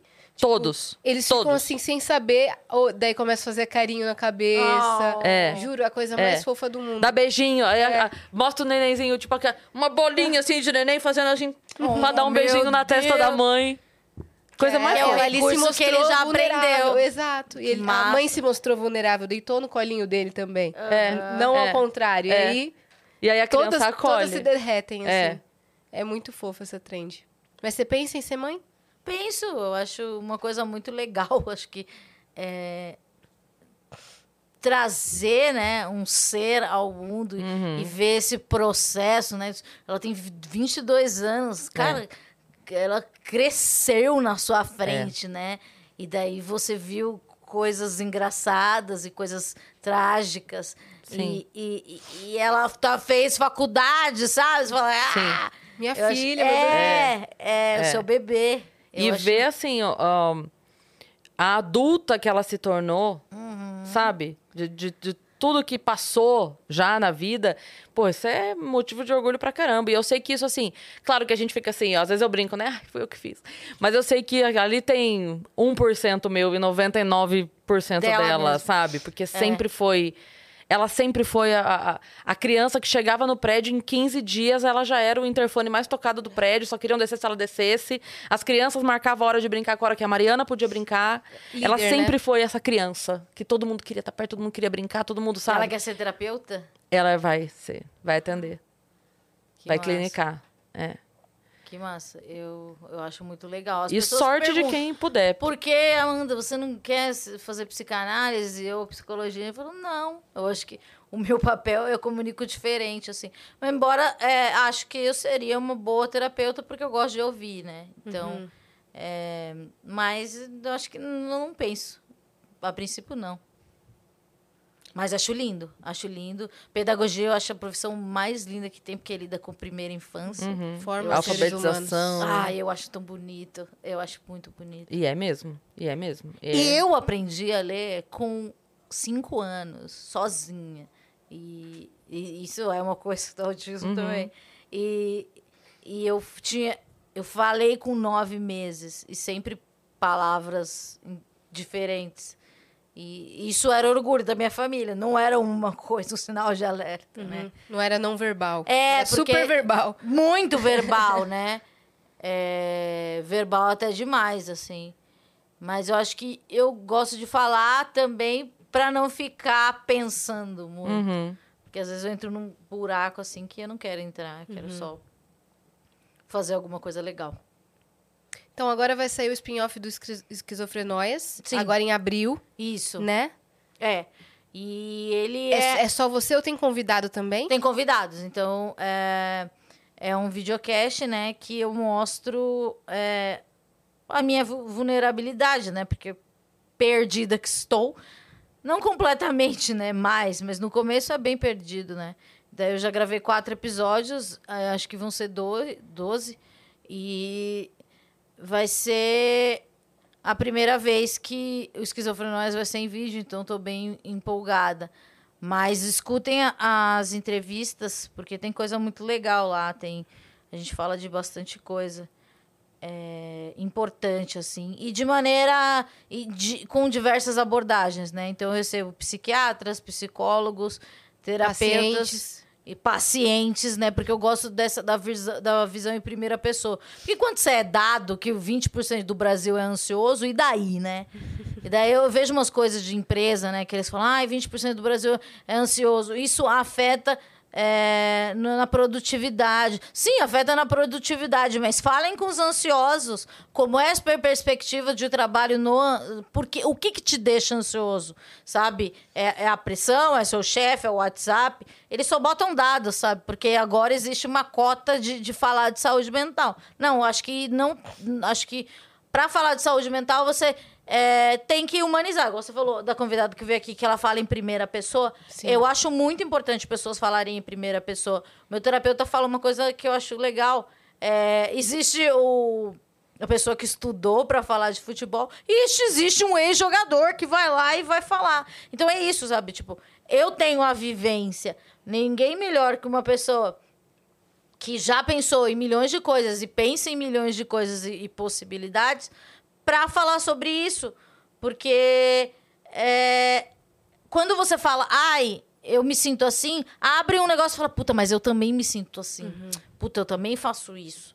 Putz, eu nunca pensei que isso fosse um problema. Sabe? Mas a minha mãe. E daí sempre tem umas conversas assim que são importantes. E eu acho que a gente tem que dar espaço para as pessoas é, dialogarem, não como, sei lá, você espera a minha deixa para falar alguma coisa sobre você. Não, eu tô falando agora sobre isso. Então a gente vai fazer uma imersão nisso, né? Porque é um momento. E eu acho que as conversas são muito superficiais hoje em dia, sabe? Não sei se em algum momento elas foram profundas, mas eu estou vivo hoje em dia, então posso falar só de Mas dia. é muito legal a gente conversar com a pessoa que tá na situação, como você disse, pergunta pro ansioso, então, o que é que deixa. A gente recebeu a Laís aqui, é, a- Laís Souza. que era. é, Ai, meu Deus, esqueci o nome. Ginástica- É, ginasta, que ela Ah, fazia. sim! E depois do acidente, ela né? E aí, a gente tem a nossa entrada. to- Aqui a gente tem o elevador. escada. mas a nossa entrada lá fora é uma escada. São, são degraus, assim, é, largos. Mas é, né? Tem ali os três ou quatro degraus. E aí, a gente conversando sobre isso e, assim... Vamos lá, antes de Laís, tá? A gente pensando, cara, tinha que ter um negócio aqui, um negócio virasse, tinha que ter, sei lá, tinha que derrubar isso aqui, fazer um negócio. Aí ela veio. Aí quando ela veio, ela falou assim: Não, manda fazer as estacas de madeira. Aí vocês colocam quando precisar e tira. Aí a gente. Cara! Nossa. sabe assim? é muito. Porque velho. vocês ouviram uma Da pessoa própria pessoa. A gente tava pensando soluções assim. Não, tem que quebrar a escada, fazer o negócio. Fazer não, tem que fazer uma rampa do que lado. vira o tem que fazer um negócio que a gente Uma acessa. que sobe. Ela falou: faz es- estacas de madeira, vocês botam ali quando precisar, tira quando. Aí a gente assim, meu Deus. Obrigada. Era- é. Conversa com a pessoa, Exato. sabe? Porque tu fala, cara, ai, no mercado de trabalho as pessoas estão pedindo afastamento. Tá, vamos lá, vamos sentar aqui. Tá, afastamento. Você teve um burnout. Hoje as pessoas falam muito em burnout. Burnout é uma, uma- eu nunca tive, mas o que eu, o que eu vejo é, é um negócio que me parece muito difícil, né? Porque você apaga e e que nem a Isabela, acho que é Camargo, é o nome dela, que era da Globo e tal, ela, ela foi no meu podcast. Isabela Camargo, né? Ai, não, não lembro sobre o nome dela, eu sou péssima. Jornalista? Isso, que era da Globo, que ela teve. Ela esqueceu o estado do Paraná, no, no, quando ela era menina do tempo e tal. E daí ela me conta que, cara, eu.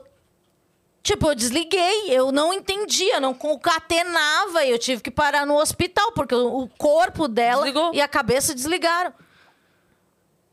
E daí tá, beleza. Daí, sei lá, aparece. Ai, fulana não veio trabalhar. Eu já "Ah, não, não veio. ah, ela teve um burnout. Tá, então.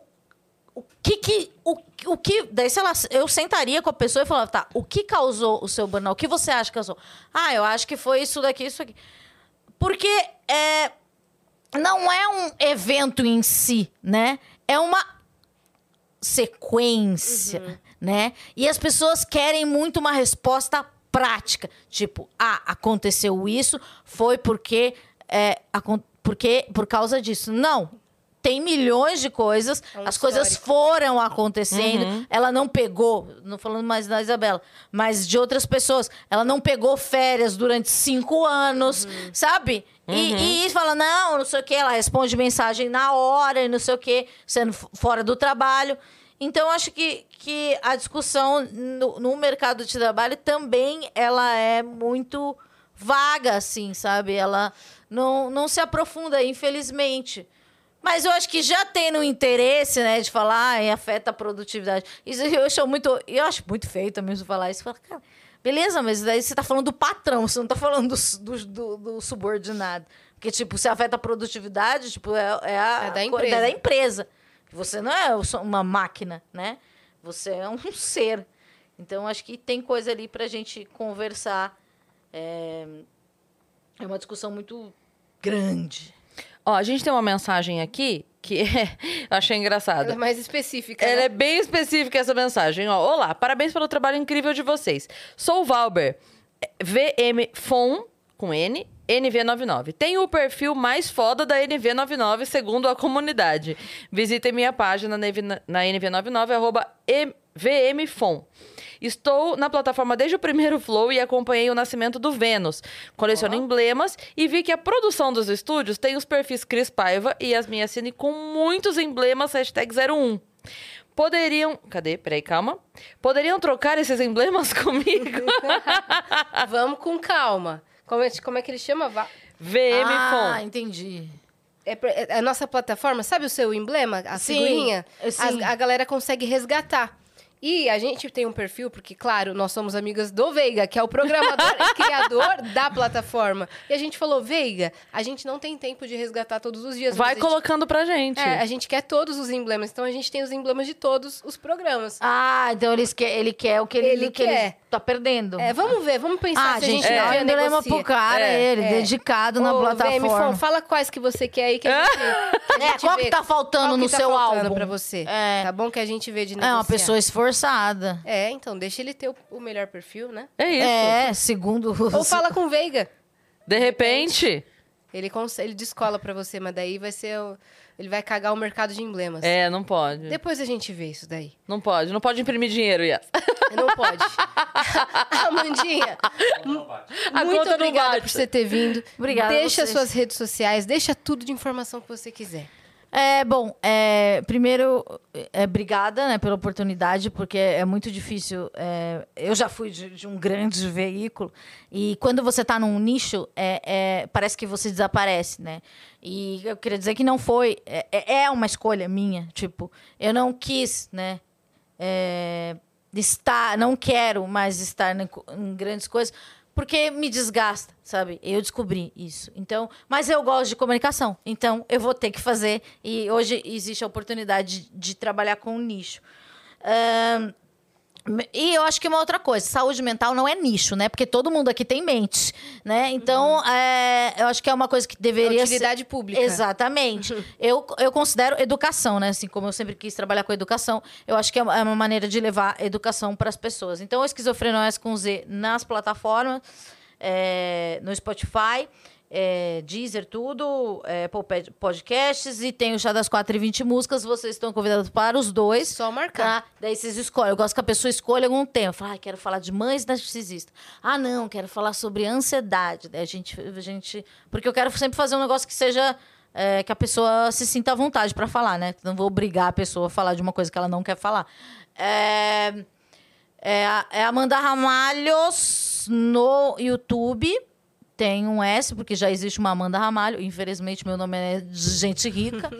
e é, daí no Twitter também é Amanda Ramalhos. E no Instagram é Amanda Ramalho. Então, é, ouçam Esquizofrenóis, compartilhem. E também. Ah, eu posso pedir uma coisa? Ai, eu tô no grande veículo midiático, então vou pedir. Eu tô concorrendo ao IBEST de diversidade e. Diversidade e o quê? E inclusão. Boa. Então, por favor, é, votem em mim Boa. pra eu entrar no top 10. Então, bora, ó, Prêmio Best é, É. o Esquizofrenóias, né? É, não, é eu, É pessoa. Amanda, Ramalho. de- Toma essa, filha. É. Estamos aqui com uma indicada. É, exatamente. O, o esquizofrenóis já indi- foi indicado ao PCA também. E ao MTV Miau também, né? Exata- aham. E agora estamos nessa, nessa batalha aí da pessoa Amanda Ramalho. Então, se vocês puderem entrar no, no site do IBEST e colocar lá meu nomezinho, aparece a categoria que eu tô. É, esquizofrenóias, já falei, já falei do chá. E vem aí Amanda no Espectro, que é um na primeira, primeiro produto de vídeo do Esquizofrenóias. Em breve, em breve teremos mais outras coisas. É, eu tô com uma outra coisa já engatilhada é, para fazer. E é isso. É, muito obrigada pelo espaço. É, é, eu queria muito dizer que saúde mental é saúde. E se você tem um diagnóstico, não acha que o diagnóstico te define, que, tipo, ai, eu sou isso, você não é uma palavra. Fala- é, falando das coisas das árvores, as árvores somos nós. Não, as árvores, ela, você pode ter galhos de todas as árvores e tudo bem, porque às vezes a gente está na árvore das diabetes, ou do, sei lá, do, do sei lá, das pessoas que roem unhas, ou o problema na coluna tudo bem, né? A gente não. É, esse tipo de coisa a gente não tem vergonha. Então, acho que é, é importante você é, criar, né, rede de apoio, se você não tem condições de fazer terapia. Eu faço, eventualmente faço posts com terapia preço popular, então eu até tenho no meu fixado em São Paulo. Em, é, em São Paulo as coisas são mais fáceis, eu sei, tem o Brasil inteiro. Vou, prometo para vocês conseguir coletar mais informações sobre terapia gratuita em- no, no, ah, no, no resto do país. Consto com a ajuda de vocês. E tem o, o Instagram do Esquizofrenóias, tem o meu Instagram.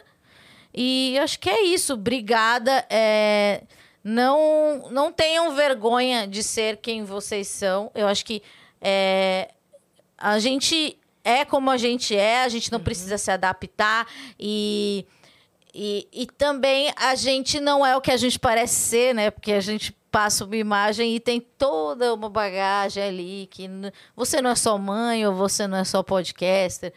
Você é muita coisa, né? Então a gente tem que olhar para as pessoas com mais carinho. Obrigada. Obrigada Obrigada a você. você, estava falando agora do Sua Doença Não Te Define. Você já assistiu o filme Medo da Chuva? Não, Fear of é the de Rain. chorar. Não, mas é a história de uma adolescente diagnosticada com esquizofrenia e ela acaba de sair de uma, de uma internação.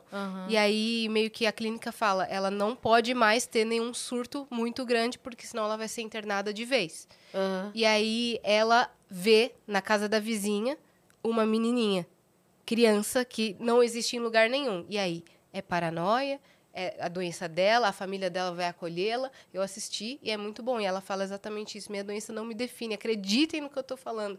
E ela faz o escarcel, não vou dar spoilers, mas assista, tá na Qual Netflix. é o nome? Fear of the Rain, é Tá. Medo da Chuva. Sim. Então. Ou na- no Prime, não sei. Em algum streaming tá. Eu assisti esse final de É semana. muito streamer, né? Que tem que assinar. Meu Deus, eu Meu, não aguento é. mais. Nem 90 dias pra casar eu consigo assistir. Vou ver, vou ver hoje esse. Cara, Mas assiste. eu gostei. É, Bem é legal. bem isso, né? É, É, qual, é drama? É drama. Tá. É drama. de chorar? Aquelas, né? É, não, é que eu só não, Não, gosto de terror. Não, não é de terror. Mas Só assim, não gosto de Eu terror. odeio super-herói. Assim, dá um pouco, é um suspense. Não, tudo bem, mas é que eu não gosto. não vai ter- Eu, eu sou muito visual. E aí, por mais que eu saiba, porque eu sei Ah, que é uma produção cinematográfica, aquilo fica na minha cabeça. Eu deito pra dormir, eu fico vendo. Eu não quero ficar vendo. Eu tinha medo do- da casa dos monstros do parque do Gugu. E eu sabia, eu falava assim: isso é falso. Eu ficava na sei minha que cabeça. é. falso, mas por que, que eu tô sentindo isso? Pois é. Ai, que Não gosto. coisa, né? Vamos trabalhar essa questão. Isso. Exato. São medos. é, Eu sei que é de mentira, mas eu tenho É. medo. Medos irracionais. Culpa de quem? Mamãe. Dá com pra certeza. falar sobre isso no episódio com a Cris, olha aí. Pronto. Medos irracionais. Exato, arrasou. Já irracionais. temos É um isso. tema. Medos Muito legal. irracionais. Boa. De- Então, você que ficou. Pode falar. Não, não, parceiro. era isso. Medo de irracionais de filme de terror que a gente sabe que é mentira. Você que ficou até aqui, se inscreve. Atenção a todos. Ah, meu Deus. Como Essa é a tá? semana do milhão. Como tá aí? Vai, Christian, fala pra gente. Dá o, o, o número exato desse momento. Em tempo real. É, 997.386 pessoas. Se inscreve inscritas. agora no canal do Vênus. 2.600 e tralalá, hein? A É nossa que festa falta. já está sendo preparada, já estamos com reuniões, já está tudo sendo planejado, É. né? Homenagens, surpresas especiais. Tudo. Então, tá chegando a um milhão. Se inscreve no canal do Vênus. Manda pros amigos, manda pra tia, manda pro papagaio, pra vovó, pra todo mundo. Exatamente, Né? exatamente. E só pra gente não esquecer de agradecer aqui também ao vivo no programa o presente que a gente ganhou da nossa parceira, Alice Mac, que presenteou a gente com os convites pro Lola. Cara, eles são sempre tão incríveis com a gente. Eles são demais. sempre, sempre fazem verão parte mandaram aqui. uma baita caixa Nossa. pra gente com caixa de som. Maravilhoso. É, raquete de frescobol. Toalha. A ca- É, tudo, tudo Eles maravilhoso. cuidam lá da nossa página do, Facebook. Se você não tá inscrito lá, se inscreva que sai muito conteúdo lá todos os dias. É verdade. E cortes incríveis, É tá? verdade. Então vão lá se inscrever. E aí eles nos, presente- nos presentearam Sim. com dois ingressos VIPs pro Lola da sexta-feira. Sim. E aí, como a gente não pôde ir, a gente falou, e aí agora? Né? Eu tava que, de cama. O que, que a gente vai fazer? Aí conversamos com eles e falaram: "Ó, a gente tem uma ideia de presentear duas pessoas que a gente sabe que vão curtir muito se a gente passar pra essas pessoas. E aí eles super toparam, falaram: não, bora, vamos junto. Então, foi um presente intermediado pela Exato. gente, mas que veio deles. E aí a Fernanda Nazari foi e a Carol Dias foi, que é a nossa viajante. Então, pra galera Fez aí saber. aniversário agora, semana passada. Exatamente, pra galera saber que nós valorizamos os viajantes, ok? Muito. Nós estamos sempre. E Inclusive, hoje é aniversário da Maria Clara, nossa Ah, é? viajante recifense do grupo do Discord. Um beijo, Marie Claire. um beijo Toda a enorme. felicidade do mundo é seu aniversário. E aí, como é, é, esse grupo mais próximo da gente sempre estão em tudo, eles pegaram o ônibus aqui, foram pro Rock in Rio pra valorizar o nosso trabalho, entendeu? E daí a gente falou, cara, vamos fazer isso. Então a Carol faz aniversário, a Fernanda tava querendo ir muito e, e elas curtiram pra caramba. A Fê muito, tava falando desse. A Nanza estava falando desse show da Billie Eilish há oito meses. Pois é. Billie Eilish, Billie Eilish, Billie Eilish. Aproveitou o show da Pois Billie é. Eilish e ficou muito feliz. E não sei se vocês souberam, mas Nanzas não está mais trabalhando com a gente a partir dessa semana, É. né? Dessa segunda-feira Passada. da- não, da sexta-feira passada. Isso. Ela não tá mais com a gente. Mas a gente é muito grata por tudo que ela fez aqui no Exato. trampo, nos estúdios. E foi uma maneira também da gente presentear, né? E agradecer por tudo. E a Carolzinha também, que passou por uma barra aí. A gente até chegou a divulgar a vaquinha que ela fez pra mãe dela, uma situação bem complicada que elas estavam lá de saúde. E foi aniversário dela. Então a gente falou, vamos. E elas foram e curtiram muito. Então quero agradecer aqui em nosso nome e em nome delas, E o da pessoal Janice da. Janice Mac, que tá sempre com a gente. São parceiraços incríveis. É, É isso. isso, tá bom? E tudo bem, minha linda? Ai, que, que a Beth me mandou um E áudio. um beijo pra Beth Moreno. É- Esse áudio dá pra passar aqui? Ou não? Não sei, mas tem três minutos e dois. Então, beijo. Beth Beijo, Moreno, Beth Moreno. Outro episódio de podcast em breve. Beijo, gente. É. Até amanhã. Beijo, até.